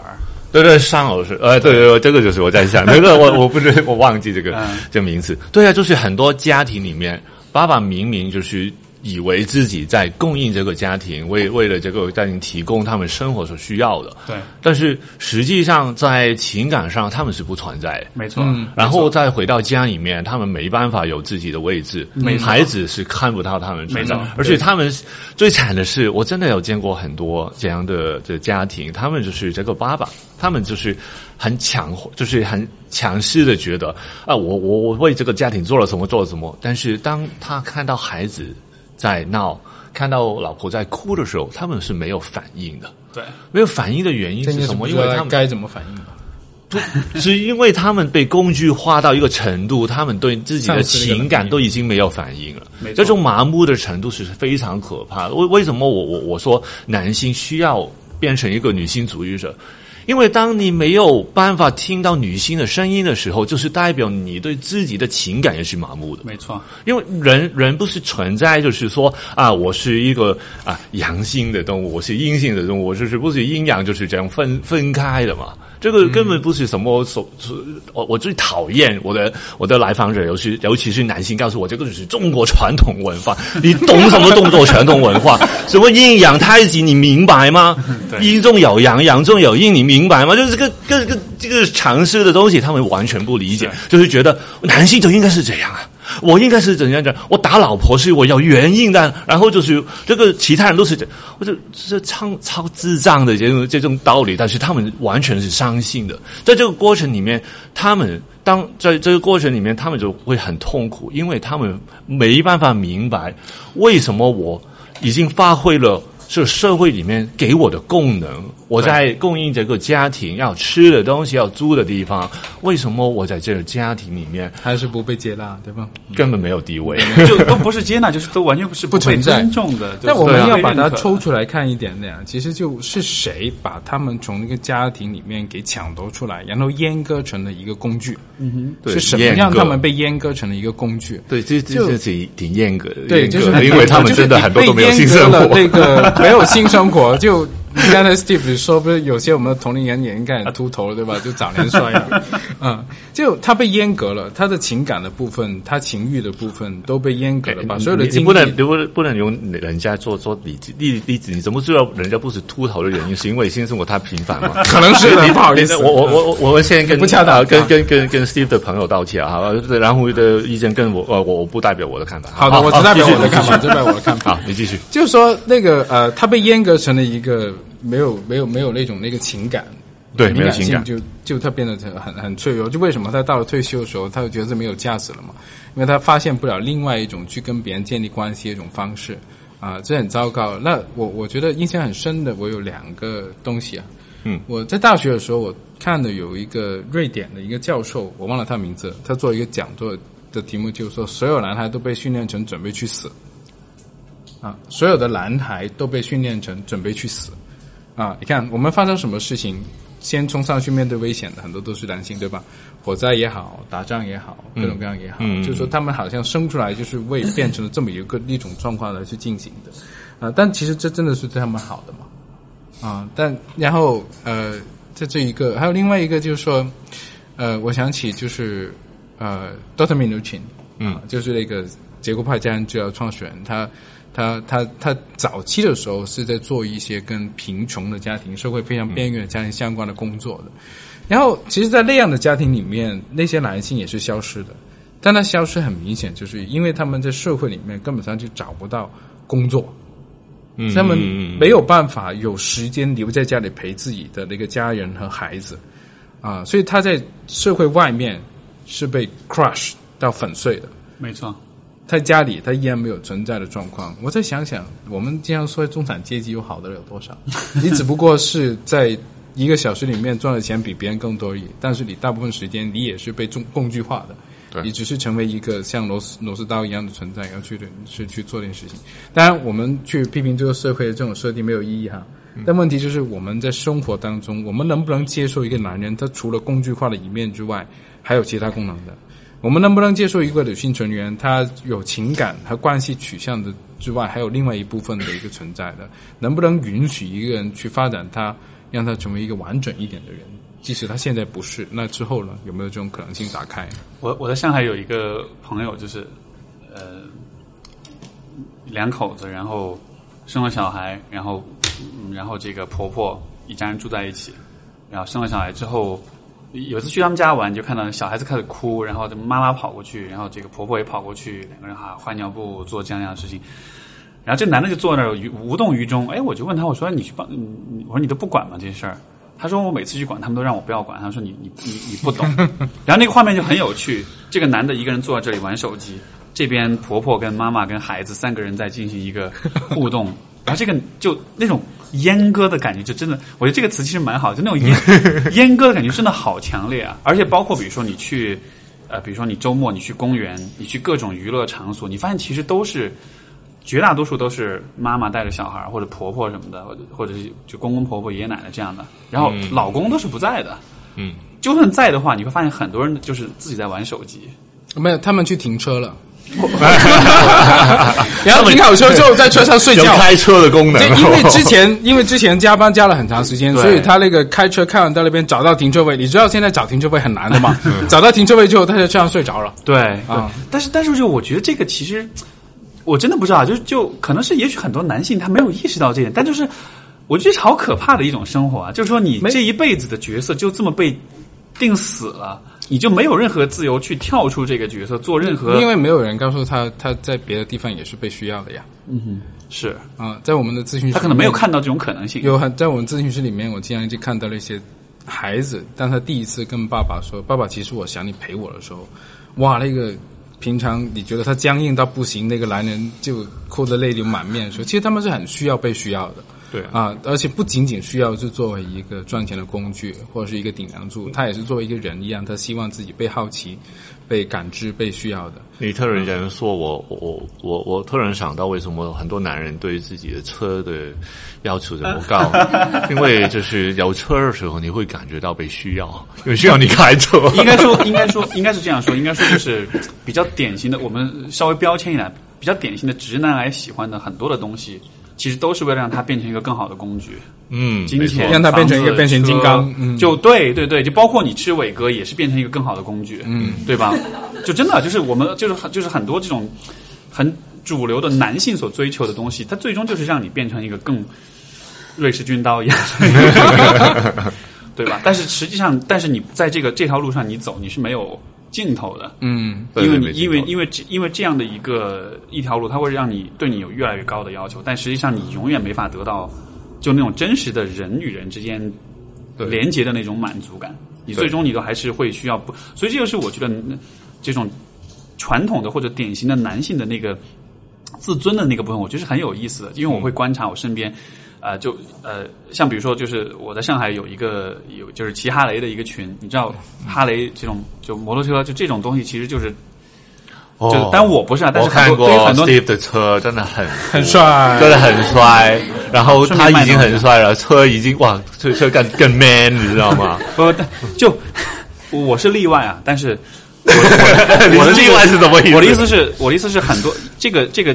就是这个品牌这个符号，它其实对于很多男人来说，就是中年危机的，跟中年危机是捆绑在一起的。嗯，一个男人到中年危机要干嘛？就买跑车、买机车，嗯，对吗？然后，所以说我身边这个圈子里的很多人都是这个中年男性的这个状态，然后就很有趣。你看他们平时在群聊，在那个微信群里聊的话题，就是钱、车，然后各种女人。就是很直男的那种话题，然后但是我看他们聊的时候，我就觉得，我就会感觉他们的那种男性自尊就很有意思，因为你在这样一群人里面的时候，大家其实相互也都在暗暗的在比较，对在对比谁的钱比较多，谁的车比较好啊，谁今天又买了一个新车，谁今天又做了一个什么新的改装，又变得很牛掰怎么样的，然后你会发现在所有这些比较之下。每一个人其实都好脆弱啊，因为每一个人都在随时都在被，就包括另外另外一个另外一个很有意思的，这个可能大家也许大家会有更有多的共鸣，就是你去健身房的话，你看到那些喜欢在镜子面前自拍的那些肌肉男们，就他们看上去很自信、很牛掰的样子，但是如果你就是像我以前在在健身房里面，你观察的会比较多一点的话，你就会发现那种感觉就是每个人其实都是很不安的。嗯，他周围永远都有比他更壮的男人。嗯，然后当他看到别人，他心里的那个眼神都是，所以就很有意思，你知道吗？就是男人们会为了自己的自尊跟自信做很多很多的努力，但是他永远都是脆弱的。对他永远都是焦虑，永远都是不安的。因为那种工具性，无论你你你是多厉害的工具，你还是没办法填满你心里面情感上的需要。而且因为工具是永远都可以被替代的。对，工具被替代工具是很就工具，它为什么是工具？对吧？就是因为最惨是可以被比较。你你在情感上，你永远是唯一的。就是，所以就是你要几个小三，每一个小三都不一样，知道？对我我意思，我唯一的意思就是说，在情感里面，每一个人都是独一无二的。但是在工具上，就是你要比较，你对，因为因为就是工具之所以是工具，因为它是标准化的，对，标准化，就是一个螺丝钉，这个螺丝刀也可以拧，那个螺丝它是标准化的，也就意味着它是不可能有任何个性的东西的。所以说，刚才你讲那个，就是如果我们要发展完整的自我的话。工具就是极度不完整的，而且正是因为你的不完整，你才是一个工具，对你才能做那些大家都期待你做的事情。对，没错。而但是这样子的话，当你不完整的，当你极度不完整的时候，结果就是你没有办法跟就你在一个家庭里，在一个关系里，你你就是没有地位的，嗯，因为你不够独特，因为你能带来的东西，说实话就，嗯，所以现在大家都说啊，就是你是找男朋友还是找饭票这样的，嗯，对吧？就。这其实我觉得就是我们说对女性，其实我觉得这也是对男性歧歧视啊，就是男男人就是个饭票，在很大程度上，所以这就是工具，把男性工具化的一种体现啊。你你知道，在在有些网上，嗯，我不知道国内的网上有没有，就是很多外外国的网上，你在登录的时候，你要说你要就是有一个恰是要证明你不是一个 robot 啊，就是如果不是一个机啊，应该都有吧？对对有啊。然后我我我昨天我昨天看看到一个漫画，就挺挺有趣的，就是有一个有一个就是这样的问题，就是你怎么就是请你证明你不是一个 human，你不是一个。人类，然后能够人安流的是，因为我不需要再再做一个人类，然后安流的人也是一个机械人。然后我觉得，哎，这个好有趣哦！我发现就是很多人现在倒过来，就是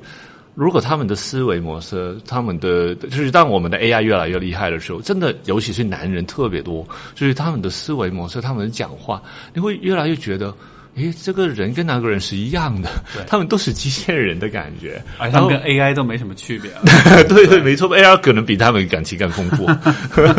所以就是挺惨的。然后我们越来好像越来越变成了一个就是工具化的过程里面，就越来越跟跟机械人一样。但是这个这个过程就是你要满足于你是一个更厉害的机器人，那不是很很笨的事情吗？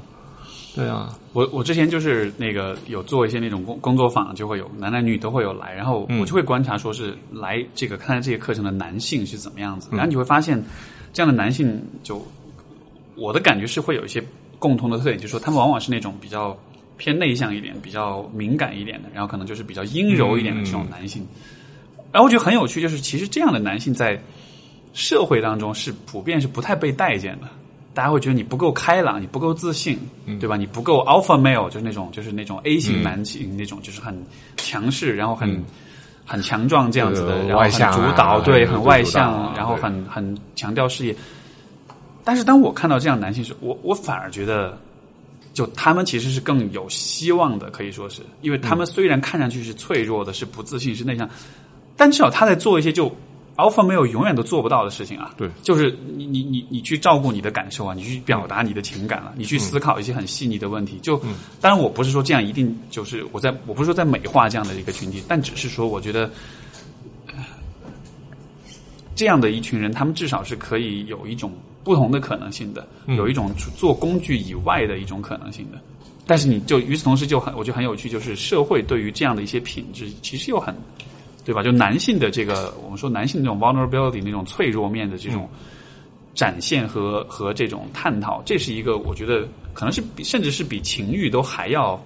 禁锢的一个话题吧。就那我们能不能给这样的一种表达提供一个空间呢？啊，就你看在工作场所里是不太可能这样子的。对啊，那你回到私人生活里面，你的家人、你的朋友。能不能接纳你这样一面？所以我之前就看那个，就是那个呃，有个报道就讲说，在是在英国吧，他们就就说有做这样的这种男性的这种支持小组，然后他们在一起做的事情就是，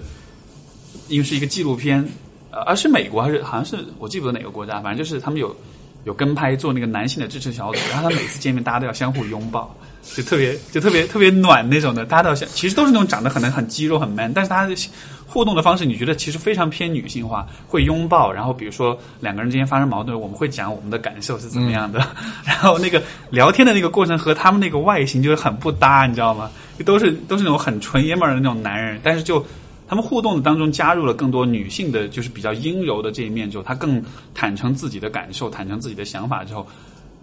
你会发现他们其实反而形成一个更亲密的一个团体，嗯，他们反而是。在这个团体当中体会到那种接纳跟那种支持的感觉，反而是更强的。而且反过来，这个对他们的家庭其实有很好的这种促进作用。对，因为你在这里学会了我怎么样和一个人就建立真正的亲密，对吧？但是就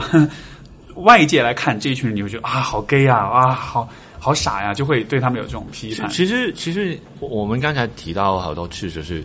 男人在被工具化的过程里面变得更脆弱。其实我们要。真正要变成一个完比较完整的自己，这其中一个最重要的一个 step，一个一个一个一个一步，就是要拥抱自己的脆弱，要能够能够面对。然后是我我我我之前有经常会听到男性跟我讲，就是为什么在家里面需要怎么强势，需要怎么就是啊，就是明明。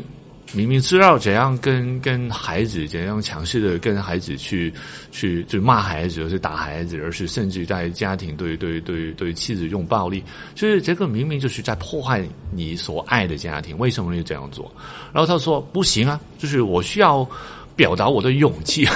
为了表达我我的我的力量啊！我不能不能变得那么脆弱。但是在这整个过程里面，你才发现他们真正变得非常非常脆弱，对一直止破的一种状态。反而就是当他他们能够经历过，就是哎，真正能够拥抱自己的脆弱的部分，才能够看到自己能够有建立啊关系的可能性。但是这个很难，因为关系本身就是要我们接触我们脆弱的一面。没错，因为你永远不知道你所关心的人什么时候会，不一定是出卖你，但是有些时候会伤害到你了。就是你，你永远伤害你最大的人都是你最亲密的人，对不对？所以你能够承承受怎样的一种痛，你才能够。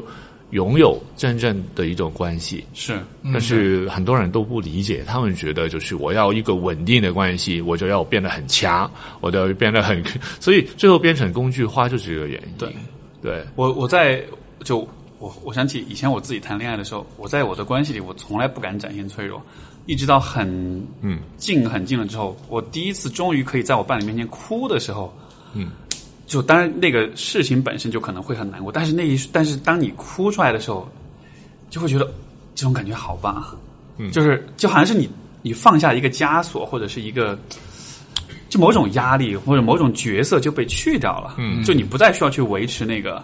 啊男儿有泪不轻弹那样一个其实很没有意义的那个角色，但是就当你你你迈出那一步之后。你真的体验过一次之后，你就再也回不去了，你就 你就再也不想回到那种啊，我什么硬邦邦的，对，就那种状态。但是当时你也会感觉到你的哭，你的泪水会被接纳啊，对，是是，当然当然，这比较重要的关键，对对，这个很重要。如果他笑你的话，你下次你就更加不敢了。如果对方会那样做，我肯定都走不到这一步。对啊，对，就是这个肯定不是一个，他会散发这种信息来，到底可不可以被打开的这种感觉。对，我我最近在看那个《John Gottman》。对，约翰·戈德曼的最新的一本书叫《爱的博弈》，Michael 看看了没有？呃，他他自己哈，因为他很早之前他写了一本大家都知道的书，叫做呃什么幸福婚姻七法则哈。对，里面是列了几个标题翻的很烂，但其实书很棒，书很棒。但是他在英语真的是这个名字吗？没办法。是啊，Seven Principles of Successful Marriage。对，然后他自己其实在这中文中文的翻译是幸福婚姻的秘诀还是七法则？有他有说七法则，好像都没有说七法则。对对对，秘秘诀是应该是幸福婚姻的秘诀，大概是之前的版本。他后来那个在新。的一个版本里面，它就叫七法则了。对，大家感兴趣可以去找，就是约约翰·戈特曼，对吧？对。然后呢，我推荐你们跟另外一本书一起读，叫《爱的博弈》。嗯啊，最新的一本书。然后它里面其实是说了自己之前研究一些缺陷的地方，因为他是通过观察那一千五百对在他实验室里面那对情侣啊，去分析他们之间去建立关系的好的那些行为。跟那个破坏关系一些四个不好的行为嘛，然后他说他之前这么总结是太那个机械化了，因为在他他最近新的自己把自己推翻了，当然了，我觉得他是很勇敢的啊。对，然后他在这本新的书里面，他其实其中只有一个观点，就是信任。啊，两个人之间你怎么能建立信任？其实是这样，你们的关系能不能走到最后？但这里有个很很很其中一个 point 啊，就我们刚才谈到，当你展现出脆弱的时候，对方到底是接受的？还是说进一步去攻击的？因为我们为什么不能信任另外一个人？是因为我们很怕受伤，很怕被出卖，很怕投入了之后得不到回报。那如果我们在关系里面都是带着这种博弈和计算的话，他永远走不到一个更亲密的阶段。OK，所以说博弈其实是不信任的表现。博弈不是不信任表现，是大家在试探我们。在试探。对，我们在建立信任的过程当中是一定会发生的一个过程。啊，这本书很精彩啊！其实它里面有个很很很很。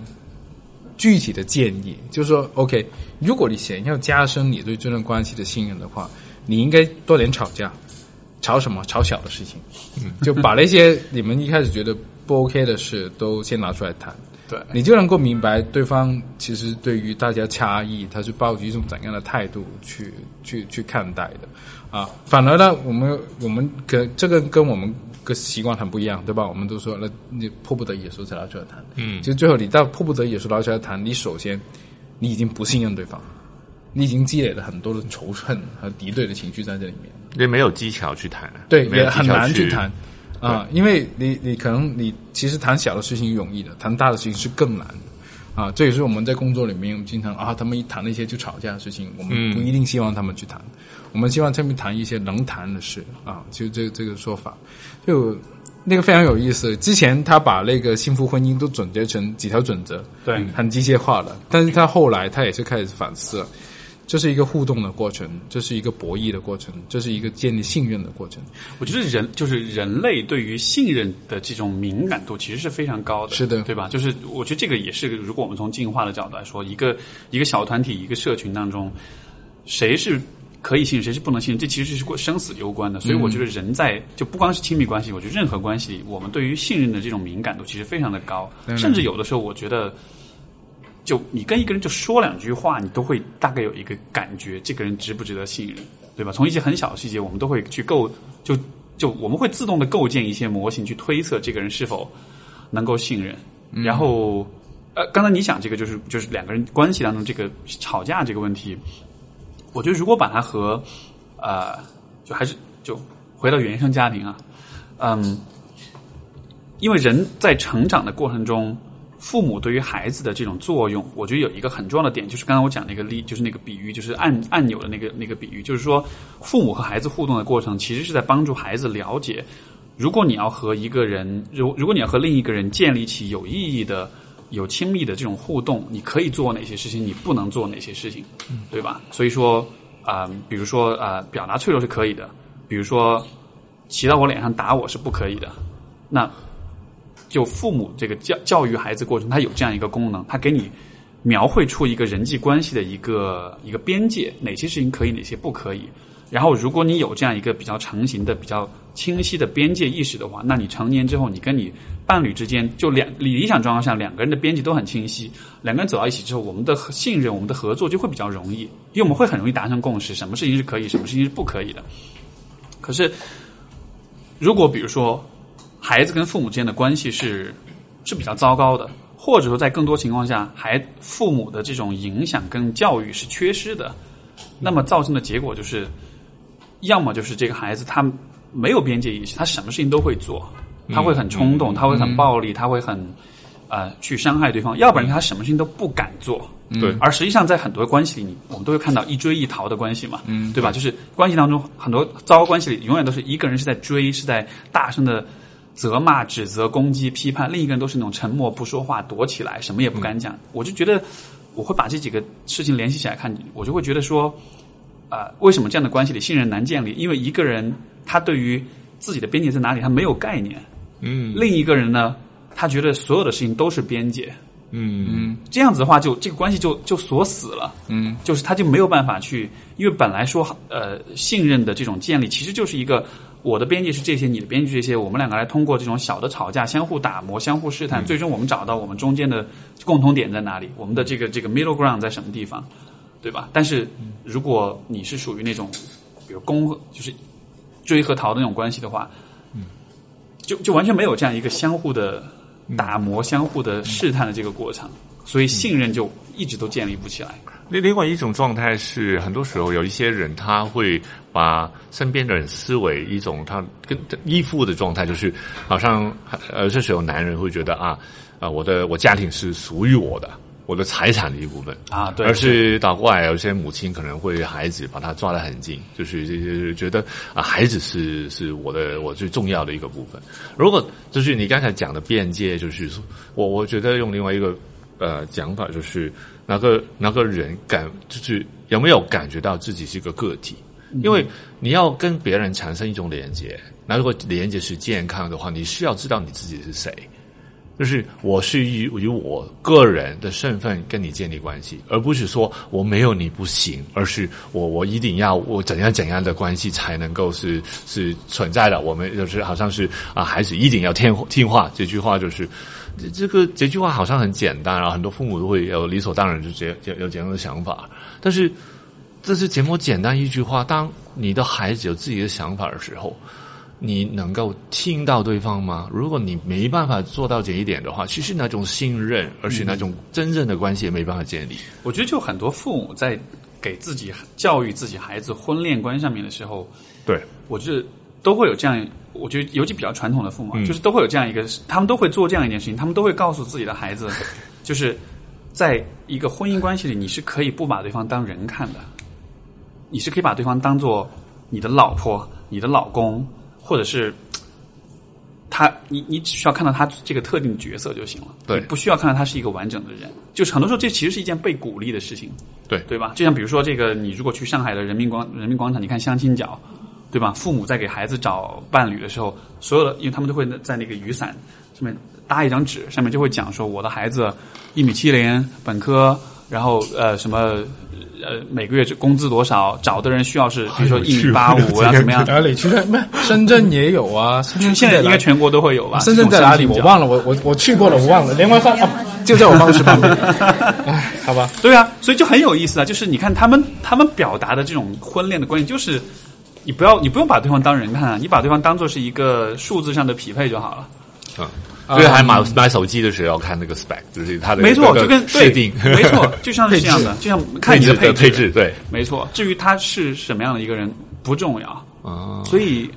所以有些婚姻就变得，哎，这个这个我我太坑了，这个太贵了，这个这个手机太贵，这个男人太贵，这个女人太贵。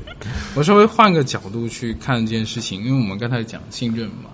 我我不知道有没有一些地区性的差异，但是我觉得我们国家的近几十年来有些事件是非常破坏人和人之间的信任的。嗯啊，就会在人伦方面，我们会带着一种极端的恐惧，就对于他人的关系的信任，我们是不太、不太、不太有信心的。所以，变得在这个过程当中，就会被我们就会被驱逐回我们自己的原生家庭里面，很多都是对父母希望他们能够做得更好。嗯，但你想想，他们当年的生活环境跟我们比起来，是不是更恶劣一点？太多倍了，我觉得。对啊，就恶劣了解历史的话，所以。你如果我们去要求他们做的更好的话，我觉得是我们在在给自己挖坑啊。那我们如果我们已经成年了出来了，对，我们怎么怎么能够在一个公共空间里面去制造更多的信任？很难哎！你看我们现在打开微博，每天看到的各种事情，那不是啊？我觉得更加的难以那个听 Steve 老师的节目还是挺有安全感的嘛，对吧？那就像我们在这里一圈人，我们愿意去谈论这样的事情，我们愿意去通过一些其他的渠道。去找寻那些能够让你变得更丰富、能够让你变得更可信的一些东西。所以，面的那我们在面对这样的事件的时候，我们到底是回溯回到自己的原生家庭里面去要求自己父母做得更好，还是说我们能够把这部分的攻击性释放出来？我们能够去针对这个社会要求他做的一些更公正的事情呢？啊，我不知道这不是有点我我觉得，我觉得，我觉得要求这个社会就是你会往更好的。就是方向去要求这个社会，而是要求你身边的一些团体，而是对负责任。我觉得这个是一点，但是另外一个就是你要怎么找到那种力量去这样做？因为啊，我我觉得很多人就是不停的翻回去，就是我成长里面签签了签了什么啊啊，我我家里有没有钱啊？然后我我就是，但但是我们在成长里面肯定会遇过很多。不同的人，可能是一个好的老师，可能是一个好的朋友，可能那个人在你现在的生活里面已经不存在了。嗯，但是那个人曾经出现过。那在这个过程，就是你回看这个关系里面，其实不只是那个人给你一些东西，就是你也给了那个对方一些东西，在里面你会看到另外一个不一样的自己，因为。平常我们不停的回到就是啊，我们要怎么去？就是刚才讲到的，怎么人变成越来越工具化的一个过程，就是因为我们不停回看，就是啊啊，我们家庭价值应该是怎样？我要建立怎样的一个一个一个家庭？我要找一个怎么的伴侣？但是其实我们人际关系有有很多面的。而我们自己内在也有很多不同的呃生意不同的一种一种面相，不同的体验。对，然后我我觉得很多时候我们会太看清了一些我们身边的啊朋友关系，而是过去的一些嗯呃呃呃老师师师生关系，而是就是好好像我我自己会回想哦，我我之前在。啊，在读那个叙事治疗的过程里面，我的老师讲了一句话，说：“哎，你人生好像经历过很多有趣的改变啊。你我如果有空的话，你可以把你遇过的人跟遇过的事情，就用一个简单的跟我讲一次嘛。就是有空的写一个电邮给我。然后我当时在想，咦，这个好有趣哦，怎么会有一个老师会对我对你的改变对感兴趣，对吧？对对我的过去人生里面有兴趣，但是我回头看就是，啊，如果我要写一个怎样的电邮，我写哪一个片段？然后我发现，对，其实我过去的人生里面，我遇过某一些人，可能是一个老师，可能那个老师我只是见过他半年的时间，可能跟他就是可能是是上了一堂课，但是他可能跟我讲了一句话，而是跟我做一个动作，好像拍拍我肩膀，然后给我一个支持。可能哪个哪一个片段对我之后的一个人生带就有有很大的影响。嗯，我们很多时候都忽略了这个部分，我不不，所以我我我我经常会觉得。啊，我们在啊很多看到很多的文章，不停的说啊，你的原生家庭怎样，你的成长怎样，你怎么改变你的你现在的对对的状况？这个是我就是浪费时间。其实你回到看到你人生里面不同的时时时期，其实可能有些关系。啊，里面你会得到很大的力量，很大的支持。有些关系会让你觉得很困难，但是在这个过程里面，你看到不一样的自己，你看到自己的某一种价值观、某一种力量，那个才是让我们变得完整的一个部分。就是我们每一个人的原生家庭，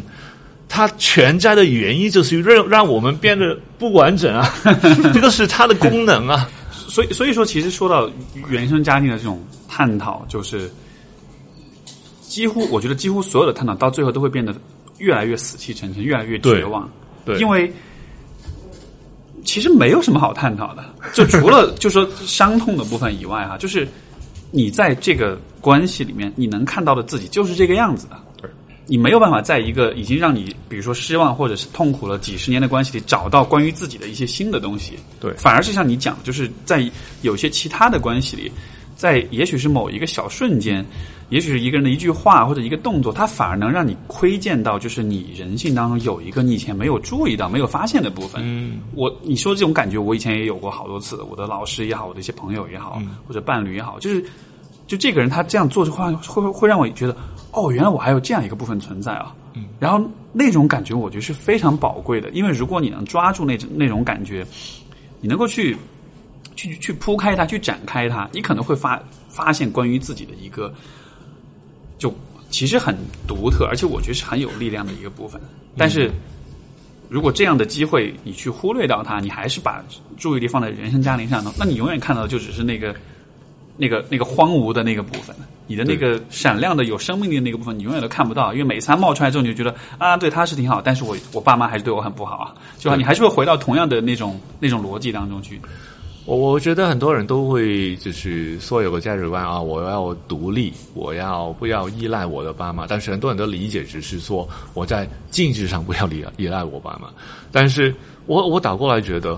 最重要的是你心灵上能不能不依赖他们？我我倒过来，你经济上要依赖他们，我觉得有时有很多时候，有一些年轻人二十多岁来来找我的时候，我觉得我会告诉他们，依赖他们有什么问题啊？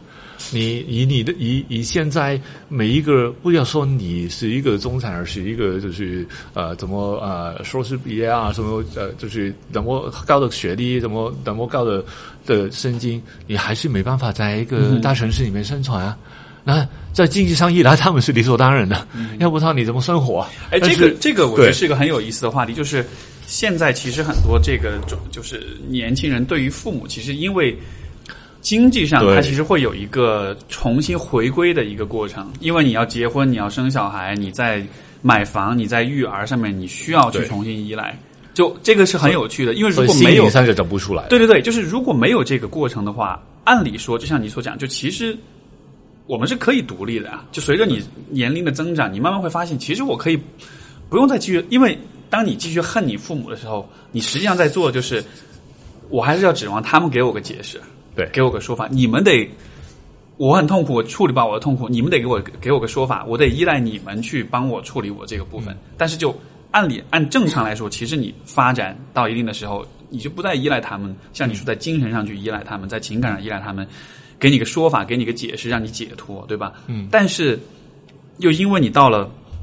二，比如说二十多岁、三十多岁的时候，你又得回到父母的这个嗯帮助当中去，所以就好像是同时。可能在情感上，在心理上，我们就也会有一种退行的一种，嗯一种状况。我觉得很多时候，这种状态越严重，就是比较严重的人，就是他们真的好像没有经历过所谓的叛逆期，的一种，就是我我我不知道你们的的看法是怎样，但是因为通常叛逆期在中年呢。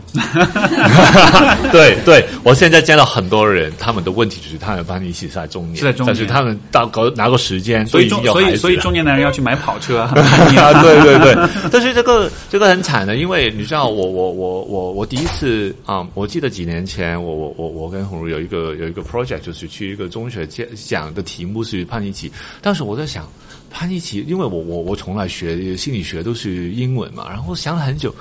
心理学有个概念吗？对，然后我找了很久，然后我发现不对劲，我找了很久没有找到资料，然后我就找百度，然后中文的时候，我发现，诶，怎么一大篇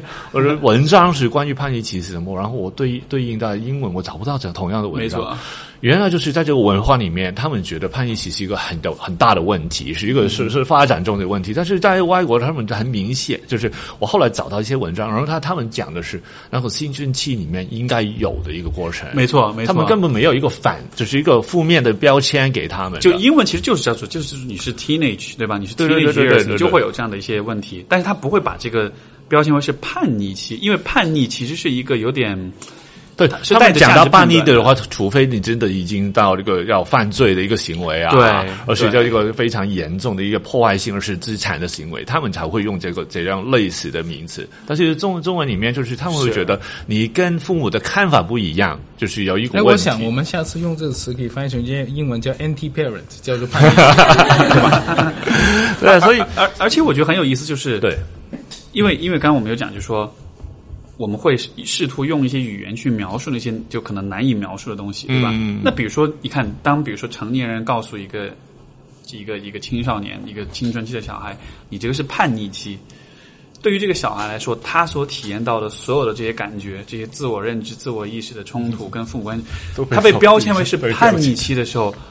这那这对这个孩子会带来什么样的影响？他会觉得哦，叛逆期，那这应该是很糟糕的事情吧？这应该是一个我不应该有的东西吧，因为这意味着不顺从、不孝顺，这意味着这是不道德的。对。但是，你你懂我意思吗？就这很有意思啊！就你在青春期体验到的很多的感受、很多的情感，这其实是你可能自我意识的一种萌芽的阶段。对。但是一下子就是被标签化了。对，就你变成人就是这么一个过程，然后这时候告诉你说这是叛逆期。对，所以很惨啊！很多人都是没办法分开自己的看法跟父母的看法，到他们建立家庭关系的时候就更惨。因为当他跟他的伴伴伴侣，伴侣是从另外一个家庭出来的，两个人是带着以前家庭的价值观，他们他们可能相处的时间，他们就是啊啊，就是 dating 的时间啊，他们可能是是是呃恋爱的时候是用自己的身份去恋爱。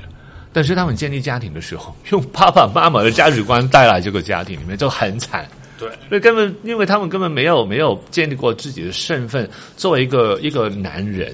作为一个一个怎样怎样的，所以这个时候做工具会更容易一些。对对对，因为做工具是一个，对吧？会得到社会认可，对，又很容易。工具没有叛逆，工具只会坏。所以啊，对，我们只能生病。嗯嗯，对对，所以所以所以所以就是我我我觉得，我就我最近呃，因为我读那个就是 Jordan Peterson 的那个书，就是《生活的十二法则》，然后它里面有一个观点，我觉得很有意思。他就说，在很多时候我们都会选择更容易的事情，比如说做工具是更容易的，嗯，对吧？比如说封闭你的情感是更容易的，去恨一个人是更容易的，就是仇恨、嫉妒、冷漠啊，封闭。这些其实都是更容易的选择，因为你要展现脆弱面也好，你要表述自己的感受也好，你要去建立亲密也好，你要去建立信任也好，这其实都是更难的事情。然后，但是很多时候我们会很害怕这些更难的事情，因为所以我们会选择那个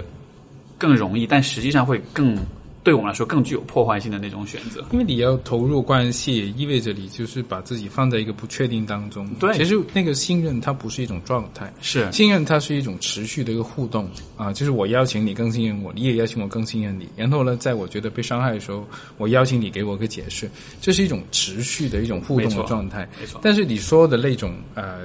仇视啊，然后去 cut off 啊，把自己的情感封闭起来，它是一种静态的东西。没错，你不用去想了。所以，所以其实就是难和易，其实对应的就是什么？就是就是就是已知和未知，就是混乱和秩序。而我们更偏向于是选择已知的、有秩序的、可以预测的东西，嗯，对吧？但是我们对于不可控的、不可知的，就是像我刚讲的阴阳嘛，对吧？那那个呃混乱跟秩序之间，它总是相互创生的，就本来这是自然的这个规律，就是人是在人其实是混乱和秩序之间的一个 agent，它其实是在去它是去平衡这两个部分的，嗯，对吧？但是但是当我们去选择容易的事情的时候，我们其实就把自己放到那个秩序的那个已知的可控的部、那个那个部分那个领域里面去了，很安全、很容易，然后很可以预知、可以把握，而且甚至在很多时候是被社会所鼓励的，对吧？你要做个好丈夫，做个好妻子，你要按照社会的大的主流来，但是在这样的这样的一种生活是没有希望的，是没有可能性的，因为变化的、变动的、未知的那个部分就没有了。嗯，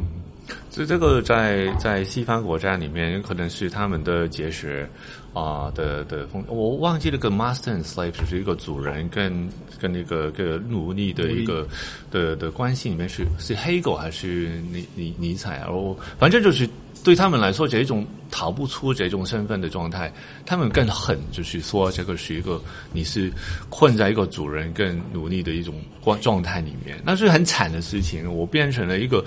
你你你你你你看，你你听听听我们我们的国歌讲的是什么？我们要离开这种状态，对不对？但是我们 这社会里面就不停鼓励我们回到用奴隶的状态里面。对对，可能也许从社会的角度来说，当每个人都是一个工具的时候，这可能是最高效的吧？也许，也许，所以 可能是带着这样一种假设。对，好，我们革命吧。对，不过就是嗯，我就说到跟那个更难跟更容易的那一点，就是我觉得从就抛开社会的、文化的、政治的这些因素，我觉得只是从个体的角度来说，我其实会越来越觉得，就是我们应该有意识的去，甚至是刻意的去选择一些你认为更难的事情，一些更难以预知、更混乱的一些事情，更不可把握的一些事情。我觉得在很多情况下，这都是改变的契机。比如说，你是一个工具化的、被阉割的一个。一个一个一个一个老公，对吧？你跟你的孩子、跟你的老婆之间是没有情感连接的，你是不被他们接纳跟尊重的。在这样的情况之下，你你看，就是人们的本能的反应都是我继续做我这个已知的事情，我不要去做任何的我不了解的事情，而且甚至他，而而且是对，而且甚至会变得更加的偏执，对吧？但是其实，在我看，这个偏执就是更容易的那个那条路啊。对对对对，因为你在做你熟悉的东西，这太容易了，所以就，所以就是为什么我觉得，就我眼中那种，就是我眼中的男性气质，那种越强调自己的男性化特征，不管是生理上的，还是财，还是这个就是物质上的，还是社会地位上的，也强调很多肌肉啊，很多的钱，很多的权利。其实越看到这样的人，我反而觉得他是越绝望的，而且我觉得他是越可怜的，不可怜，就真的是这样一种感觉，都不是说那种我就是。倒不是说在道德上在批判的，我只是觉得这样子的一种，这样一条路是更可怜的，因为他在不断去选择那个其实更容易的那条路。他就如果你是个真的男人，那你就应该去做一点你你不会做、你不敢做或者你不熟悉的事情。我觉得这个才算是真的有自信，或者算真的就你懂我意思吗？是真的那种有勇气的那种选择吧。嗯，这我可能跳出来一点点去想，就是说，呃。我最近会不太喜欢把文化当做一些固定的东西，啊，因为我们经常在讲文化的时候，可能都只是基于我们过往的一些经验来讲这个文化。每个人所谈的文化其实都是一个不同的文化。对，社会是什么，文化是什么，中国的男人怎么样，女人怎么样？我觉得就这基于我们过往的认识。我现在很享受去冲击自己这些固有的观念，啊，那去到边疆去跟一些少数民族去交谈，去观看他们的生活方式。呃，去看一些不同的角度的东西，你会相对比较容易走出你的恐惧，因为你可以发现，有些人已经那么多年以来实施着一些跟我们不一样的生活方式，他们依然可以很快乐、很开心的啊。那就看到，其实没什么，就很多都是建构出来的。就像刚才 Steve 提到的，就是说我们的社会是不是需要我们去更高效了？在一个中央集权的社会，是的，嗯。但如果并不是这么一种体制的社会里面，它有些时候并不需要一个人那么高效的啊。那我们追求是什么啊？我觉得在我们这个年代很很很有趣一件事情，是我们去接触别的东西比过往更容易啊。那我们首先要问自己是愿不愿意去看到，愿不愿意去挑战自己过往一些熟悉的东西。所所以，也许这个原因，大家才很喜欢去旅游吧。就旅游像是一种你对现在生活的一种 一种一种一种对，但抽离跟但是问题就是你现在去到旅游景点，你只看到熟悉的东西。对，嗯，所以所以所以我觉得有意义的旅游还是在于你是真的能看到那个地方的人他到底在干嘛，对，他是怎样生活的。对，对我我想起那个梁文道他曾经推荐过的一本书，叫做《想象的共同体》。那本书讲的是什么？就是说，其实人类有一个很奇怪的一个一个行为，就是我们会把我们自己想要的东西变成现实的。你要打个比方，那个我们现在都觉得是民族国家是一个正常的国家，对吧？中华中国有中华民族，什么那个韩国有那个大韩民族，那日本有大韩民族啊。其实以前没有人在奥匈帝国时期，就第一次世界大战之前，大家的国家并不是按照民族来区分的，它是一个帝国。帝国意思就是说，它可以有很多不同的邦国来形成一个国家。嗯啊，像中国的唐朝，它其实是一个帝国。那时候它上朝的时候，可能有那个黑人、白人。啊，有华人，有有有中国人，有日本人，全部人都可以。你来我这边考试，考过了之后，你就可以当官，再做生意，成为居民。相对于他们中间，因为民族所产生的仇恨是没那么多的。但不知道为什么，我们这整个世界在同一个时期，突然间很希望建立一个民族国家的时候，唰，全部变成民族国家的时候，就出了很多民族冲突了。啊，所以这很有趣。那我那天去到大理的时候，我一进到古城，我就有点想呕吐的感觉。啊，因为什么想想呕吐？为什么？因为所有东西跟我在家看到是一样的呀，啊，你我想去买一双草鞋布鞋，逛了十家店，他们卖的鞋全部是一样的，啊，所以就你去到这些酒吧里面想听听一点不一样的歌，所有的歌都一样的，OK，所以那个到了第二天我就租了个车开了一百多公里去到一个比较少人去的地方，我才觉得哦看到一点不同的东西。所以有些时候很有趣。那大理本身是大理，大理有大理人的生活方式，但是我们这些游客去到一个地方，我们拒绝看到他们原来方式，我们要把它变成我们所熟悉的方法。丽江也是同样的一种命运，就很有趣。我们去到一个地方，我们把它变成我们所想象的样子，而不去看见它原来的样子。那这就问我们自己愿不愿意去打开这个眼睛，去看到一些不同，去挑战你自己原来一些熟悉的观念。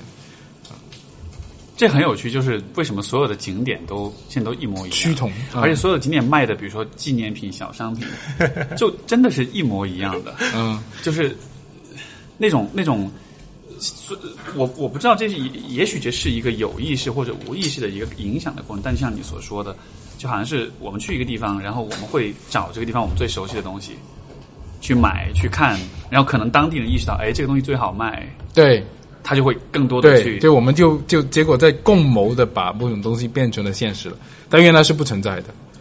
我觉得这样好，但是我就觉得这样好好可悲啊！就是你花钱去一个地方玩，但是实际上你只是想在另一个地方过你已经原来现在现在我们最可悲一点就是我们很容易买到自己想要的东西，对，但是却很难看得见自己看就没看过的东西了。嗯嗯哦。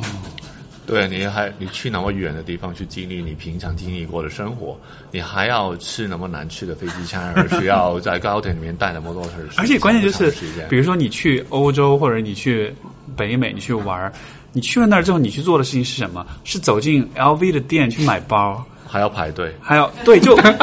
周边全是中国人，全都是对，就就且不说 OK，也许这里面它更便宜一点，OK 好吧，但是但是就。这个有什么意义呢？就你去那个地方，你做的事情是你在国内非常熟悉的一件事情的话，那那出去旅行的意义是什么？是去体验酒店吗？就好像完全就失去它的这个意义在里面。嗯，你知道我们中国人不是有一句话“读万卷万卷书不如行万里路”？对，行万里路。我只之前看过有一个有一个汉和汉学家。他写了一篇，是一一个关于文化的书，然后他中间讲讲了一一个故事，说他在去很多年很多年前，几十年前，在一个火车上要去好像内蒙之类的地方，是很远，然后他觉得好有趣的是，明明坐这个火车你要去的地方是一个完全不一样的文化，但是坐在他旁边的一个做生意的人。他在讲话，他在整个整个整个是，就是这个，因因为他他本身也是懂中文的一个西方人，然后他说，在这个过程里面，他发现有个人讲话，他的思维就是一个城市城市的人。他说，他到哪边做了这么多年生意，但是他没有被哪一种文化所感染到。那那有这个是那这句话是废话。就是什么什么读读完整书，他他他没有走万里路，因为他的心灵上他没有离开过他原本的地方，所以所以当我们没有这种没这没种没有这种勇气去离开我们所惯性所生存的空间的时候，其实我们在在做的事情就是在破坏这个世界，因为我们把我们自己拥有的东西。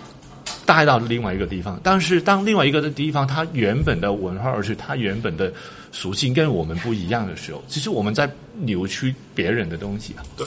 就是好像我刚才讲讲到我在家庭里面一样，当你们两个人的家庭要把自己家庭文化带到这个新的家庭里面，是两边的家庭在斗争。对，没错。结结果的话，其实你在扭曲另外你的伴侣的一个一个一个身份，就其实你是在决定哪一个哪一方家庭的那个文化会来主导这个新家庭文化。对，但是明明就是你知道，人生里面最最珍贵的一种一种一一件事，最最美好的一件事，就是你真真正能够跟另外一个人。在心灵上能够连接在一起，这个是非常难珍贵的事情。但是最后大家在面临这个事这这这件事的时候，你搞了这么多婚礼啊，搞了很一大堆乱七八糟的一些这些礼呃仪式之后，然后甚至还有生孩子之后，你就是把自己的固有价值观套在你其他人身上，就只是复制粘贴了一下。对对，所以就说到旅行，我觉得，我觉得这个世界上最蠢的事情就是就是那种大巴游。就你跟一个旅行团坐着大巴，然后去个地方下来拍景拍照景点，然后再坐大巴去下一个地方。我我觉得那是个阶段嘛。我我对就是经历过，就是我我这我只是单纯指个人的吐槽。对我也我也蠢过的。我相信在座各位都蠢过对吧？当然当然，我我自己也蠢过，但是就只说到你蠢到一定的时候，你就我蠢到，可能就就大学之后吧，我就再也接受不了这样的旅行的方式。就因为，但是就有一个问题，我就一直很困扰，就是为什么？你在国外看到的大巴旅行团，就几乎都是中国人呢。你就是我很难不去想说，这里面是否也是有一些我不知道吧？也许是历史的因素、文化的因素在里面。就还有一些老人家，啊，对外国的老人家，他们行动不方便，对，没有自由行的可能。对对对，这这我可以理解。但是就是，呃，我就好奇，从这样的现象当中折射出来的是什么？为什么我们对于自己熟悉的？环境生活的方式会有这样一种很强的这种执念，就是说，嗯，但我不知道这样横向比较是否有意义哈。也许其他的文化他们有可能就是各自的独特，呃，就是各自的这种特点。但就是我就一直很困惑，为什么我们会很执念于我们熟悉的生活方式，我们很熟悉的相处的方式，就好像是，就如果你看到客观事实的话。很多东西是不 work 的，对吧？很多很多方式，很多事情，很多做事情的方式、思维方式是不管用的。它其实反而会给你带来困扰、带来痛苦。但是为什么就我我只知道很多人会觉得你这种思维很危险，因为就是当你就这样想想的时候，但是你没有这种能力去改变的时候。你会觉得，哎，你这样想不是让自己更不踏实吗？嗯，那要不，那就把全世界都变成跟自己的一样，还有就是自己最最好的，自己的地方就是最好。你知道，我我我觉得，我我我觉得，最近我有一句话啊，我不知道应该怎么怎么怎么表达，我我担心有一些听众可能会也有有敏感，就是就是怎么，我怎么说怎么我我就是中国厉害了，是这句话吗？啊哈！厉害了我的，厉害了我的，厉害了！那是个片子来的。对，就是这句话，我觉得我现在新的断句是“厉害了我的国”啊，这个这个另外一个对这个另另外一个有趣的部分。但是“厉害我的国”的的的的概念就是说，你你不是你知道文化本身交流是一种成长，一种一种叫就是你当当你是能够有这种你真正是厉害的时候，你会包容别人，因为你自己觉得你自己很强。你自己觉得你自己很满足，但是你愿意接纳新的东西，因为你知道你接纳新的东西的时候，你不会动摇你自己的身份。但是当你不停要把自己讲到我自己有多厉害的原因，那就是肯定是你非常脆弱，你知道吗？就是当当你是觉得我一定要讲到自己就是独一无二，就是我就是你在这个过程里面，就是告诉别人，其实我是不能碰的，我是不能不能被改变的，因为我已经很厉害了。如果嗯，如果我我这个现象如果放在比如说就是心理咨询的这个过程当中，我觉得有一个很重要的点就是什么？就是 self love，就是自爱。对，就是如果一个人是就是当我说到自爱的时候。我觉得什么是自爱，包括现在大家喜欢说什么是做自己，对吧？大家会理解就啊，做自己嘛，那就是我想做什么就做什么，对吧？我就我想到什么就很冲动、很随性、很随意，这不叫自爱啊，因为。你在很随性、很冲动的时候，你可能爱的是你的那个冲动的欲望的那个部分。但是人不仅只有这个部分，人其实有很多很多的部分。对对对，也有脆弱的部分，也有不堪的，有阴暗的，有有有各种各样的部分。当你在比如说强调说啊，我要我很厉害或者我很强大的时候，当然你对你的这个部分感到骄傲，我觉得这很好。但是如果你只做这一件事情的话，你就是在忽略你这个人，包括忽略你这个国家或者这个文化其他的所有的部分。嗯。而忽略就是一种最大的冷漠，最大的不爱啊！所以说，当你很强调自己的某一个，就包括我们说，就很多男性他工具化，他被阉割。当他很强调自己工具化这个部分的时候，就他的工具的这个部分，他也是我也是认可的，对吧？你能做成事儿，你能够，你你是一个 handyman，你是个这个动手能力很强的人，或者是你能够搞定很多事情，这也是你的一部分，而且很好。我觉得你是应该为此感到骄傲，但是你不是只有这一个部分啊！嗯，你你在。把自己的一切的精力跟关注都放在这一个部分上的时候，你是在忽略自己。也许这是你百分之十或者百分之二十的自我，但是你剩下的那些部分呢，就被忽略了。所以这其实是特别不。我想就这这一部分，我分享点个人的体验哈，那就蛮有意思。因为我们每个人心里面都有很多面的，但是呢，他他他他能够成长起来，因为他有这样的一种营养，对吧？他才能够被成长起来。就呃，我我是很本土的广州人，但广州这里文化很有意思，就是我们小的时候看的是香港的电视台，看 TVB 的，嗯啊，然后我上大学的时候，突然间发现很奇怪的事情，啊，舒克与贝塔是什么？就哇，我我那群北方的同学全部都是看同样的一个卡通片长大的，我心想。难道没有别的卡通片看吗？就是变的电视台放什么就看什么。那那还有就是说，我觉得在广东这个地方，它相对来说，对于中国来说，它是一个文化的边缘。我们有自己的语言，山高皇帝远啊。对，然后就有很多在这个文化的边缘的地方的人，他是有很多不同的一种文化的体验的。所以你会有很多不同的声音啊，能够让你自己的不同的部分能够被滋养所成长。但我在想象，就如果你接受的信息。都是高度的统一的单一的时候，其实有些部分是没有被提醒你有这样的一个部分。所以一方面，我觉得刚才在讲到原生家庭也好，主流文化也好，还是我们个人的工具化也好，其实当你没有体验到这种部分以外的东西的时候，你是很难去知道它的存在。所以我非常希望，就是说，如果有机会，我们真的要从一些不同的角度去看。其实我觉得现在上网的信息也是高度统一的。呃呃，因为都是流量主导嘛，然后都是，所以就写一些大家爱看的东西。人类的本能都是看一些自己熟悉的东西。对，那我们能不能辛苦一点点，呃，跑去一些比较在聚光灯以外的地方去看看？你你知道，就是这个，其实是我觉得对现在的这种就是互联网，我我觉得有一点点批判的一个部分，就是现在大现在一切都是大数据，对吧？就是说，你每天看到的、你接触到的、你吃的、玩的，其实都是大数据，就是。所有的这些企业、这些商家，他们会利用大数据向你推送你已经喜欢的、你已经熟悉的、你已经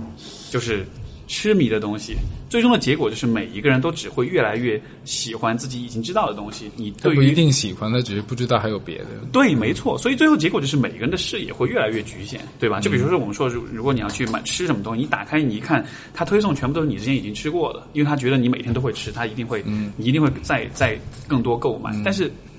包括就是像这个，比如像我们看微信公众号，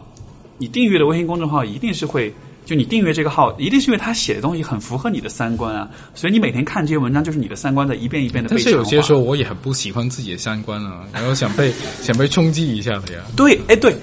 本来应该是这样的，本来应该是我们会觉得，哎，有没有可能我是错的？对啊，有没有可能其实我很傻逼，我只是自己没有意识到，我需要有人来试图向我证明，也许我是很傻逼的。嗯，但是没有这样的人，因为大家都希望说啊，我们要增加粘性，我们要让对吧用户感到认可，要认同加转发，是中国人就转，对吧？就，但是这样子的一个潜在的代价就是。你就永远都只是在你我对大数据有个很粗浅的了解，就是把所有人变成一个 Excel 表了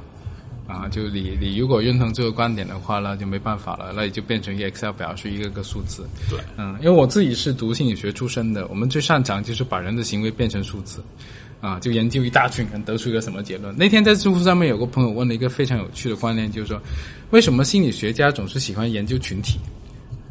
我很想说，因为那样比较容易得出结论。但是我不希望大家用一个心理学家的态度去对待自己，因为你是独一无二的，你的行为是不可能被量化。所以，是不是我们应该把心理学家和心理咨询师还是稍微做一下区分？我们做科研的心理学家。就任何做科研的人都是喜欢把人一般 psychologist 是指那个做研究的比较多，但是我们如果是理由单独说的，我们是 clinical psychologist 还是 developmental psychologist 还是很不同。啊，我一直觉得我我不是一个科学家，因为心理学是一种类似科学的东西。我一直觉得我们做一个心理咨询的，是一个心理治疗人，应该比较 像一个医学家。我们可能可能我用我们用的是某一些技术，但是背后我们的态度，其实每一次工作的时候都是独一独特的，具有创造性的，对，都有创造性。我也很希望，就是说，呃，我我自己的来访也好，或听众也好，你也把自己当做一个艺术品这样去创作。对，啊，对，所以我我挺怕，就是很多人很快的是想告诉我，就是问我，啊，老师给我一个答案，所以我应该怎么办？那我我会 告诉他，就是啊，对我可以给你一个答案，但是你得到的结果就是你会跟啊那些很想很快得到答案的人一样过失败的失败的人生。那你要这个答案吗？这个就是 就是就像大家都想要变成跟其他人变得一模一样，对，就有点像是你出去旅行，你选择坐大巴一样，因为你觉得大家都坐在一个车上，那这一定是我能够得到最好的体验吧？对。对，就从旁人来看是觉得这很蠢，但是在对于在大巴上的人们来说，他们会觉得，嗯，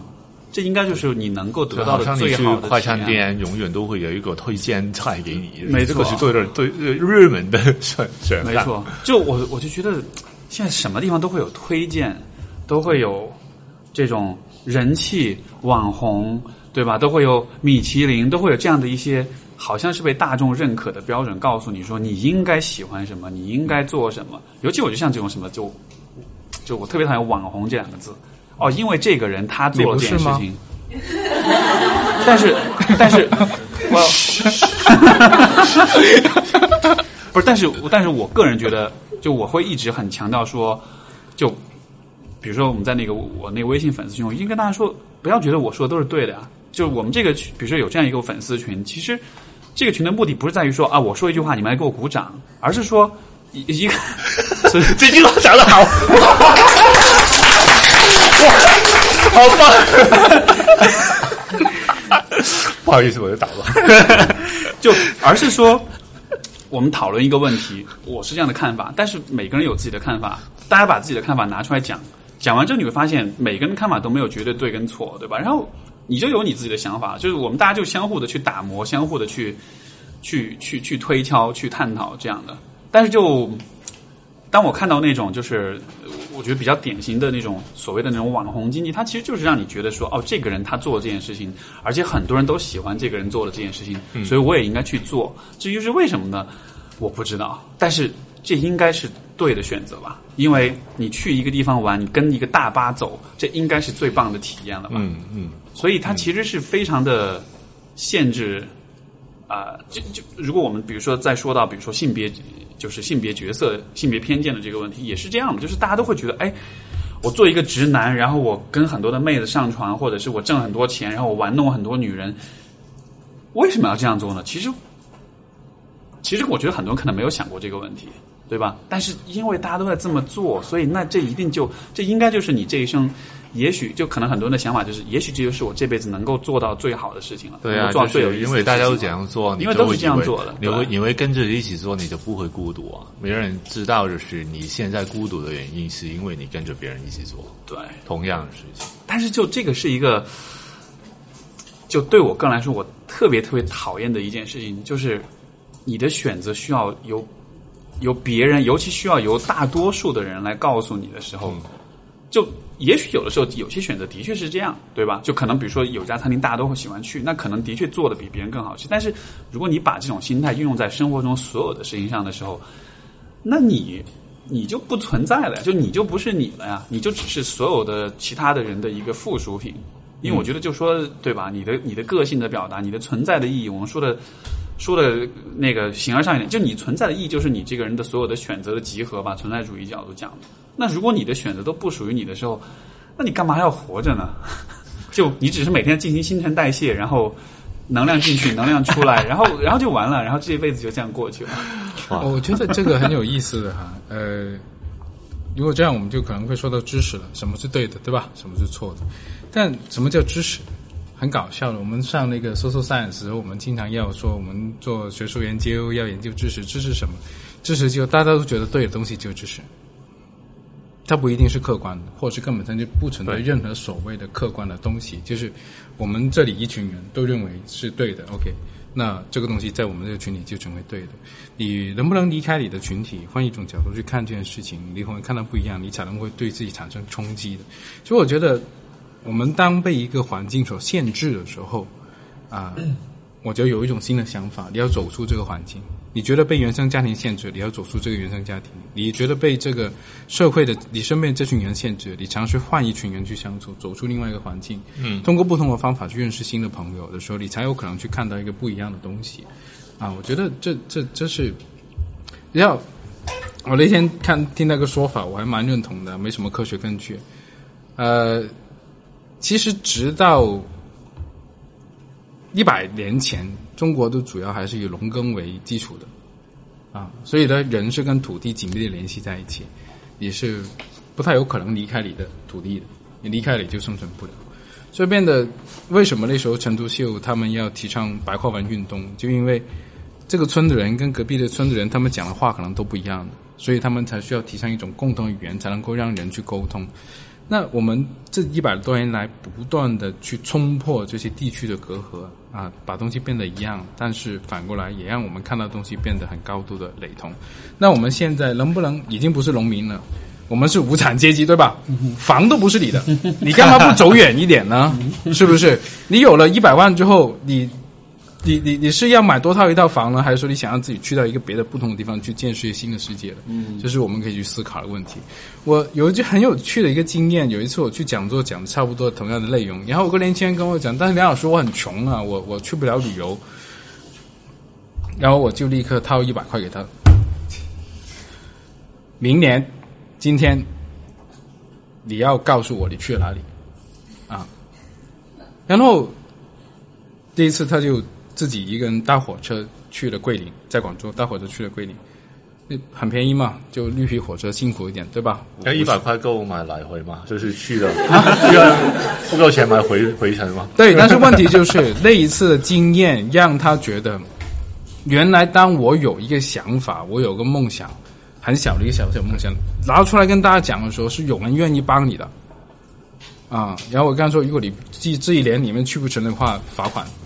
啊，还可以给我。然后他想一下，嗯，还是不要被罚款了。就多跟几个人讲，然后他跟他好像姑姑也讲了，或者是他已经出来工作的表姐也讲了，大家都给他一点钱，就五六百块嘛，去一次桂林回来还是够的。嗯啊，然后他就觉得，哦，原来，呃，是他原来自己把自己困住了，而并不是这个世界拒绝了他。嗯，因为对，因为我们比较容易用钱作为一切的借口。是啊，对啊。对对对，很多人都说就是旅游用钱啊，嗯，有时候，然后我又觉得，我对，如果我我你你生活在国内的话，你好像你在深圳要去广州有多多难啊？呃，广州已经是一个很不一样的一个地方，嗯，然后你你坐车过去就几十块钱，嗯，真的真真的这么贵吗？但是很多人就是他他们也有很多的想象，觉得我要离开这个地方，我付出的代价很大。对，这是关键，就是那个代价其实不大，你没有走出，你没走出去的代价更大。而且我觉得就是嗯，我觉得现在我们对于旅行这件事情会有一种，也还是扯回到网红啊，就是说，因为现在大家都像微信朋友圈啦，包括可能洋气一点，可能 Instagram 啦，就因为这样一些 A P P 的存在，所以旅行或者你做任何事情。的意义都变成了你拍照。最近朋友圈就会发现，在同一个景点里面有不同人拍同样的照片出来。对，没错，就就其实就是这种，就智能手机的这些 A P P，我觉得它其实是影响了我们的很多的行为的。比如说艺术，对吧？现在所有的很火的展览，一定都是那种很适合拍照的展。就你去看所有的，尤其是装置艺术的话。都是因为那种哇，这拍出来好漂亮，所有人都去拍。像那个之前有一个那个有一个展叫 Rain Room，就是那个下雨的那个房间，就是它是一个那个装置就是一个巨大的黑色的房间。你进去之后，它上面会有下雨，但是它上面有那个就是呃就是感应器，你走到一个地方，它感应到这下面有人在移动，它这个部分的雨就停了。所以说你在雨中走路，但是你永远都不会淋湿，嗯，就这样一个概念。然后它很适合拍照，因为它有一个一束光从远端打过来，所以拍出来那个效果就很梦幻那样的。嗯，然后就非常非常的火，就在上海第一次展的时候，就可能要排三两三个小时的队。你，然后好像是两，我都忘了多少多少钱，很贵的一个票价。然后大家去就是排两三个小时的队，花几百块钱进去，就那一个房间就拍几张照。然后但是非常的火，因为每一个人都想要。有那么一张在那个房间里的那个照片，嗯，所以就包括比如说我们现在去旅行也是，就我们去任何地方的意义就在于啊，我到了这个地方，哇，好美，有吃的，有景点，我拍，然后发朋友圈，然后我得到了大家的点赞跟评论，然后那个多巴胺就冒出来，我就很爽，我就很有快感，然后这就是这就是旅行的意义。但是就我就觉得啊，也许这就是为什么大家喜欢那种坐大巴去拍照那种方式吧，因为最终对吧，你需要的就是把照片上传，然后得到一点点的那种。满足感那种社会认同感，但是就因为这种旅行安全啊，这种旅行没有代价，这个代价很低，你没有跳出自己安全的地带，你没有跳出，就是你你没有跳出自己的那个小盒子，对对，而且就而且你你的旅行也好，或者你做任何事情的意义，就成了被点赞，就成了就成了我可以有些可以拿出来秀的东西，对，因为如果我没有秀的东西，我好像就会在。假期朋友圈摄影大赛里面没有作品 可以可以提交。我真的听过很多人就是就会很焦虑，就是发了一张照片，然后发现在朋友圈里面朋友没有点赞。对，反复看 是是是我的照片的角度不对吗？是我显不够显瘦吗？不是，肯定是镜头不够好。哦，镜头不够好，要买新的手机。嗯，对对对对。哎，说一件很很好玩，最近不是大家讨论那个生育率的问题，谈的很那个什么。我有个比较独特的朋友，他分享了一篇文章，是六几年的时候做了一个老鼠的实验，有人看过吗？哪一个老鼠实验？呃，那个是这样的，他就想要研究那个群体行为嘛。那个老鼠的实验就是把大概呃，好像一百只小鼠，雄性跟雌性各一半的，放在一个区域里面，那个区域是那个温度是恒定的，食物是无限提供的。啊，按照道理来说，那鼠很爽，对吧？上天堂了似的。但是这个实验在进行了一百一千五百八十八天的时候终止了，因为剩下十那个二十八只老鼠，有六只雄性，二十二只雌性，它们已经完全不想交配了，啊，全部都躺在那边不动的，就终止了这个实验。这很有意思，就是说，当大家可以走去走去看看，或者是我之后把那个链接发给 Steve 在那个群里面跟大家分享。就当我们的那种呃。社会的结构在极大的资源充足的情况底下，它会非常稳定。然后呢，就是这个世界那种呃呃你觉得新奇的东西已经不再存在了，因为到处都有镜头，到处你都好像看见了一样啊，你就以为它没有什么新鲜感受，所以整个群体的那个生育以及探索的欲望都会下降的。OK，所以其实就是。折射到当下，对，但是其实我们真的是完全了解这个世界吗？我们真的是对它丧失好奇了吗？不是，只是我们太习惯了用某种固定的角度去看这个世界。你去华山拍照的点就那个，永远都是看到是那个峰的南侧。你去过北侧看吗？没去过。OK，所以那个呃，他其实后面呢，这社会学家经过长期的那个研究之后，他会提出一个建议，就是说减少社交，会让你对这个世界更好奇啊，就少点从那些统一的、僵化的角度去看待这个世界，会让你更有交配的欲望吧。但是你刚才讲这样讲的时候。你 你你会不会就是留另外一个结论，就是当你的资源不足的时候，倒过来大家的活力会更强？对，但是那种是一种暴力性质的抢夺，嗯啊，因为那个当然了，在别的地方，如果资源很很缺乏的时候，大家都都很有生育的冲动的，因为你随时都不知道自己什么时候挂掉，嗯啊，那些动物它就会采取一个本能，就是早点性成熟。早点生育，因为讲讲的时候，我想起另外呃，我看过一本书，是我在澳大利亚的时候，有一次在逛逛书店的时候，看到一本书是讲一个大萧条的时候的呃的一个调调调啊个调查，就是他翻了几十年前的一些啊资资料，然后因为那个人是在呃做呃经济学的一个调查啊的的的的工作的，然后啊的的研究的，然后他就是对呃经济大萧条的时候，当时社会。就是二十世纪初那个，嗯，就是二十世纪的时候，二二二二九年到三二年的时时间，然后当时就是他他的理理所当然就觉得，因为他从一些翻一些旧旧的新闻的时候，他就看到当时的新闻都讲啊，这这些现现在都多惨啊，大家的生活多困难，但是他很很有趣的事事事情发生了，就是他开始访问一些老人家。看看他们当时的一些一些经历，然后最初的时候，大家讲话都是啊，对，当那时候困难。但是当他发现，就是讲到一半的时候，大家有一些非常美好的一些经验，就是当时啊，我我当时啊，我的孩子是哪个时间时时间出生，跟跟你刚才讲的有有有对应。然后另外就是啊，当时我发可能是有一个时间跟我的家庭一个关系非常好啊之类的。然后他开始翻翻一些当时的统计资料，他发现就是。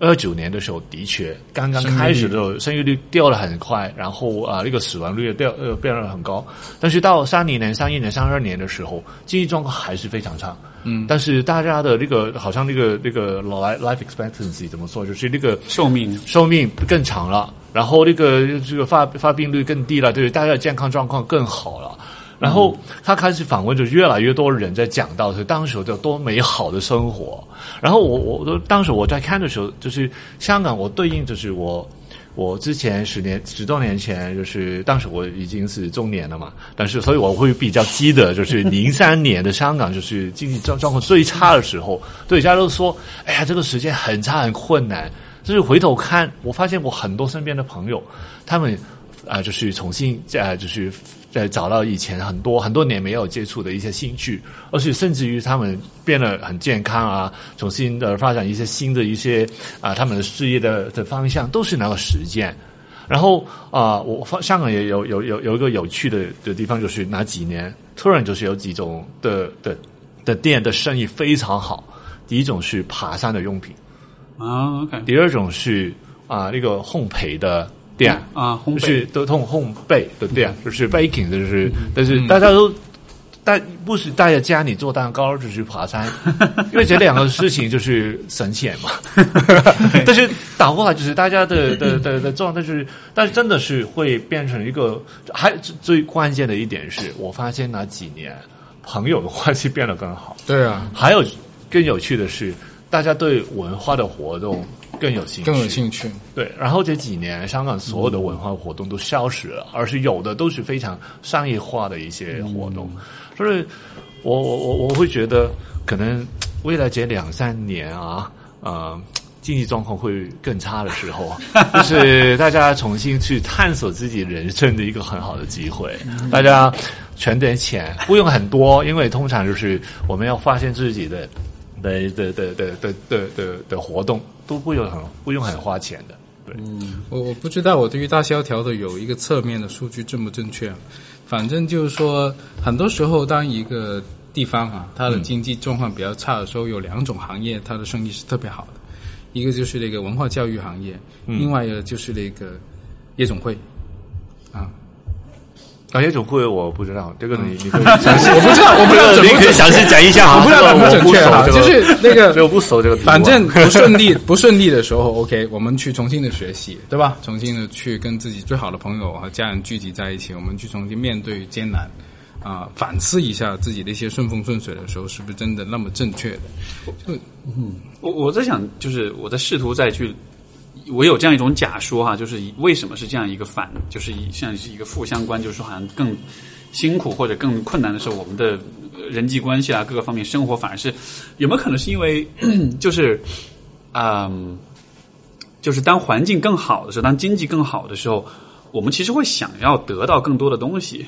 我们的期待，尤其是我觉得可能从经济上、从工作、从收入上，我们会有更多的欲望。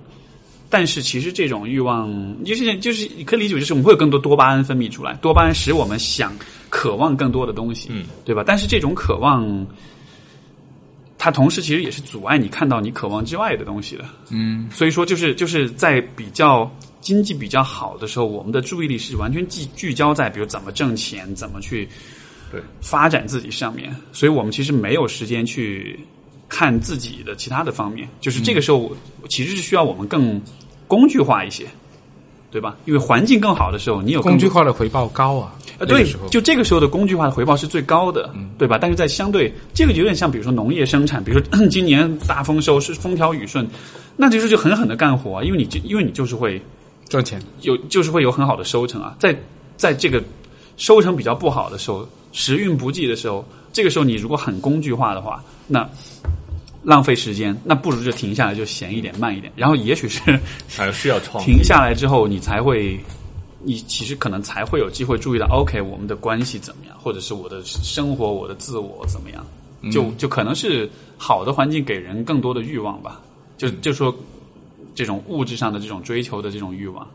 我想起 Michael 里的帮的一个公司的 logo，嗯。就英文有句话叫 “think out of the box”，对。然后 Michael 的一个盒子外思维啊，对，Michael 的一个公司的标志就是一个盒子，打开了盖，后面是蓝天白云的整个背景。对啊啊，盖子里面，呃，这个盒子里面有一团云，云是被打盒子打开之后呢，云就可以走出，释放出来的，释放出来。好，是不是时间差不多了，Steve？对，我觉得也是，希希望大家都能把自己的盒子打开。好吧，那就我们聊多长时间？超了吧，两个多小时，嗯，两个多小时，对，嗯，好吧，感谢二位。然后今天是一个非常高密度的一个一个一个探讨，推荐大家这个节目分几次听完，一次听完的话会容易。我现在观观众们们应该很累，不过但是大家听到这里可能已经后悔，觉得啊，我早知道我可以分几次听完这样。不过就是分几次再听，对对对。不过就是我我我我我会我会觉得今天我们讲这个工具化这个问题，我还是蛮怎么说呢？也是算是给听众的一些这种鼓励。尤其我觉得其实不一定都是男性啊，我觉得对于女性也是一样，就是就是是面临同样的问题。对对对，面临同样的问题，就是我们都会想要变成，其实就。比较男权社会里面，女性也是被工具化的，对吧？这生育的工具这样子，就大家都想要变成更好的工具，但是就女性主义就是拒绝变成对变成工具啊。所以，所以今天也许留下一个一个口号，一个 slogan，就是不要做工具，要做自己。对，好，那今天节目我们就到这里，感谢二位嘉宾，也感谢听众们的聆听，我们下期节目再见，拜拜。